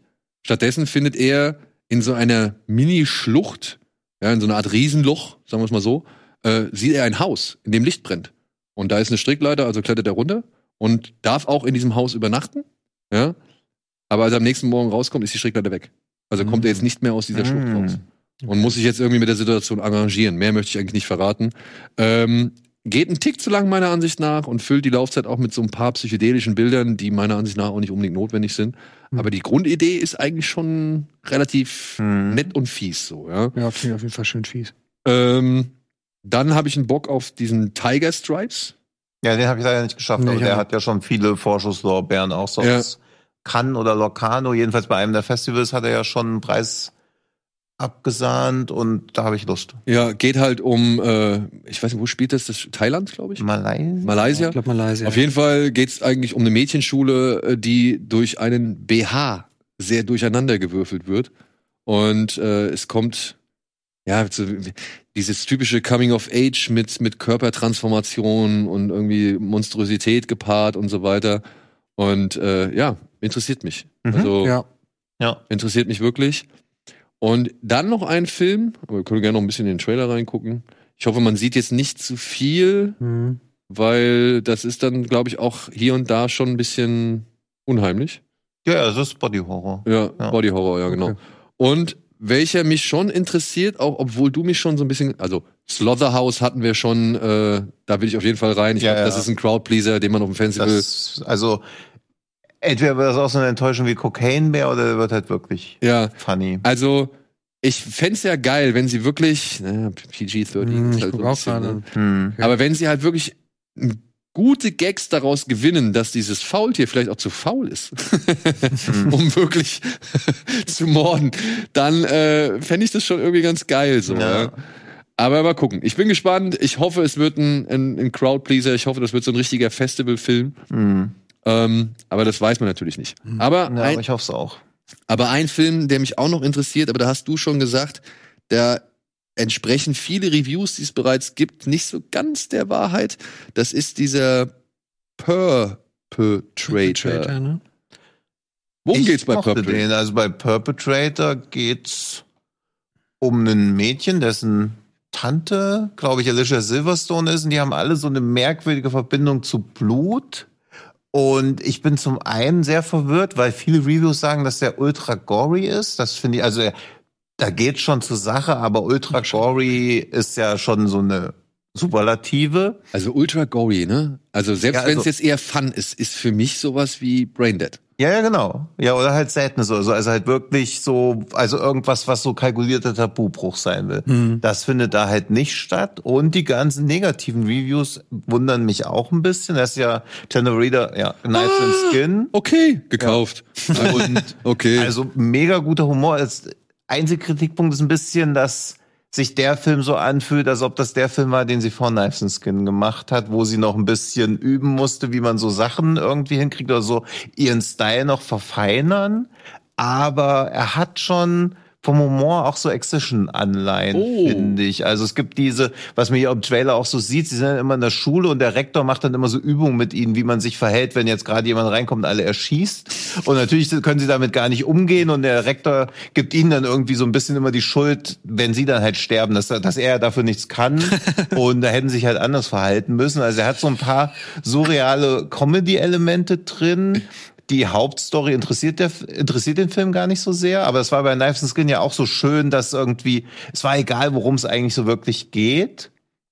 Und das ist ja auch so der Fall. Also wenn man sich darauf einlassen kann, ist er nicht so gut wie Knives and Skin, aber immer noch sehenswert, guter und guter Humor. Also ich meine, ich, ich, ich äh, feiere Knives and Skin nicht, glaube ich, so sehr wie du, Mhm. aber mir hat er trotzdem gefallen. Kennst du den? Ich kenne ihn nicht, ne? Da geht es auch um eine verschwundene Highschool-Schülerin. Ja, ja, und die ne? weigert sich halt tot zu sein. Also sie ist halt tot, aber sie, sie sieht das selber halt nicht so ein. und ihre Freunde sind dann halt auch so, ja, irgendwie müssen wir mal rausfinden, was da so los ist. Okay. Und ja, das ist halt auch so, also es ist immer so ein bisschen doof, sowas so mit David Lynch oder so zu vergleichen. Aber Haben sie hier so, ja auch gemacht, ne? Also. Ja, Ja, es- ich, ich meine auch, der Ja. Spruch von wegen John Hughes Mhm. und David Lynch kam auch schon bei Knives and Skin. Okay, ja, alles ja, klar. das Ja. ist halt schon so. Und du guckst dir und denkst, okay, ist schon alles richtig, richtig abgefahren. Und bei Knives and Skin ist ja dann so, 20 Minuten vor Ende fängt noch das T-Shirt von der einen Frau an zu sprechen und dann denkst du, ja, okay, jetzt auch alles scheißegal, mega. Oder ab dem Punkt bist du halt komplett raus und warst du immer noch, ah, wenn es jetzt nicht noch abgedrehter wird, aber er schafft halt so eine geile Atmosphäre. Also sie schafft halt, also der Film, Ja. äh, Jennifer Reeder schafft das halt so eine geile Atmosphäre zu erzeugen. Also das sind immer so richtige Mood-Pieces. Ja, Und- aber äh, dann, okay, auf den habe ich ja. Bock. Und vor allem auf dem Festival dann auf der großen Leinwand, weil ich glaube, das ist dann halt auch eher wieder, das ist wieder die Gefahr, ne? Wenn Ja. der zu Hause läuft, kannst du dich wahrscheinlich noch leichter ablenken lassen oder wirst noch leichter abgelenkt. Und im Kino ist es dann der Film, wo du halt wirklich dann auch die Aufmerksamkeit Ja, und ich habe den ja auf der Berlinale bei der Premiere gesehen, da gab's halt auch Applaus und dann, also es war halt im Publikum, es war halt echt richtig klischeemäßig, weil es dann halt auch ein Mann aufgestanden hat, dann Jennifer Reeder, die halt so mit den ganzen Darstellerinnen auf der Bühne stand, gefragt, warum es keine gute Männerfigur, warum alle Männer böse sind, warum es nicht einen guten Mann gibt. Und dann hast du halt auch so den vollbesetzten Zoopalast halt erstmal lachen gehört. Der Typ hat es halt so gar nicht begriffen, hat gesagt, dass er das nicht gut finde. Und man denkt so, okay. Ja, dann war der Film wahrscheinlich nicht für dich gedacht. Wollte ich sagen, dann bist du. Ja, ja, aber es ist halt Zielgruppe auch wieder so eine Satire eigentlich. Ja, okay. Also natürlich hat sie halt sehr viele Punkte. Also Never Trust Any Man wird da schon groß geschrieben, aber man hat da ja einen validen Punkt im Zweifelsfall. Ja. Das war jetzt längst nicht alles. Es wird noch ein paar weitere Filme auf dem Fantasy Filmfest geben. Es gibt natürlich auch wieder die Kurzfilm, den Ja. Ich Kurzfilmblock. glaube, dieser Birth Rebirth, der hat so ein bisschen Bass aufgebaut, Ja? finde ich. Auf den habe ich Bock. Dann möchte ich noch, also keine Warnung vor God is a Bullet aussprechen, aber guckt euch vorher die Laufzeit an. Der geht nämlich 156 Minuten. Und wenn man mal sehen will, wie Taken wohl aussieht, wenn Rob Zombie den gedreht hätte, dann go for it. Okay. Also das sollte eher als eine gewisse Warnung, aber als keine Empfehlung, nicht reinzugehen. Aber der ist schon sehr dreckig und plakativ Ja. und Ich habe noch Bock auf diesen chinesischen Animationsfilm, New Gods. ja, habe ich auch. Äh, Yang Jian. Äh, Da bin ich eh froh, dass man jetzt auch mal diese, also wieder China- und Korea-Blockbuster mitnehmen kann. Die will ich alle gucken. Ja, also da habe ich auch Bock, den einfach Mhm. auf einer großen Leinwand zu sehen, weil Ja. vor allem er soll auch ein ziemlich explosives Finale haben, beziehungsweise ein ziemlich großes Finale. Ja. Dieser Vermin interessiert mich halt noch, weil Spinnen geht immer klar. Ah ja, einen Spinnenfilm habe ich auch. Und ist halt Oh, lange Abschlussfilm. nicht. ja, okay. Dann geben wir uns doch noch den Spinnenfilm. Ja. Gut, so. Also zwei Spinnenfilme sind ja da. Diese Eisspinnen, weiß Ja. gar nicht, ob das eine Spinne ist oder ob das, weil hier steht Schrecksenmeister. Ich weiß gar nicht, ob das ein Schreibfehler ist, aber ich glaube, es soll wegen Schrecken und Hexenmeister. Erstmal weiter Mörs, ja, okay. Schrecksenmeister. Eisbin, der sehr schrecklich. Ja, das ist ja mal was Deutsches. Das haben wir die ganze Zeit nicht erwähnt, aber es ist ja auch nur ein Kurzfilm. Deswegen steht aber trotzdem, das ist der einzige, der halt da so steht als Langfilm, aber es ist nur ein Kurzfilm, der 15 Minuten geht, aber auch mit Okay. Christoph Maria Herbst. Ja. Deswegen, also weiß ich gar nicht, Special Presentation, ich weiß gar nicht, wann der so wirklich, also läuft der vor irgendwas Ich denke mal, der wird vor irgendeinem Centerpiece oder Ja, so. wahrscheinlich. Timetable gibt's nicht noch nicht, gell? Bislang habe ich noch keinen gesehen. Aber Hier kann, Zeitplaner, vielleicht ist er ja inzwischen, ach guck mal. gibt's? Ja, Ja, guck, dann Roundout um 22 Uhr, Mad Cats um 22.45 Uhr, ja. Ja, das könnte vielleicht nicht funktionieren. nee. Gut. So. Aber vielleicht habt ihr ja noch den einen oder anderen Tipp, den wir jetzt hier nicht vorgestellt haben. Äh, Lasst es uns gerne wissen. Und ansonsten hoffen wir, ihr habt Spaß mit den von uns empfohlenen Filmen oder setzt euch diese empfohlenen Filme auf die Liste. Und ja, ansonsten bleibt nicht viel übrig zu sagen als äh, vielen Dank, Timo. Sehr gerne. Vielen Dank, Tino. Ähm, hab mich sehr gefreut, dass ihr mir hier äh, zur Seite gestanden habt. Und Ja, ansonsten, Danke, dass wir da sein durften. ansonsten sehen wir uns hoffentlich nächste Woche, wenn so wie es aussieht, der I vom Moviepilot mal hier vorbeischaut. Aber ich will nicht zu viele Ankündigungen machen. Ich weiß, in letzter Zeit, wenn ich Ankündigungen mache, gehen sie meistens dahin los. Dementsprechend ist es geplant, aber lassen wir uns überraschen, ob dem so ist. Und ansonsten viel Spaß da draußen mit allen Filmen, die hier vorgestellt worden sind. Oder eben auf der Couch mit irgendwelchen Filmen, die ihr euch nochmal reinziehen wollt. Vielleicht eben, weil wir sie hier erwähnt haben. Und ansonsten sehen wir uns dann hoffentlich nächste Woche wieder. Macht's gut. Tschüss. Tschüss. Ciao.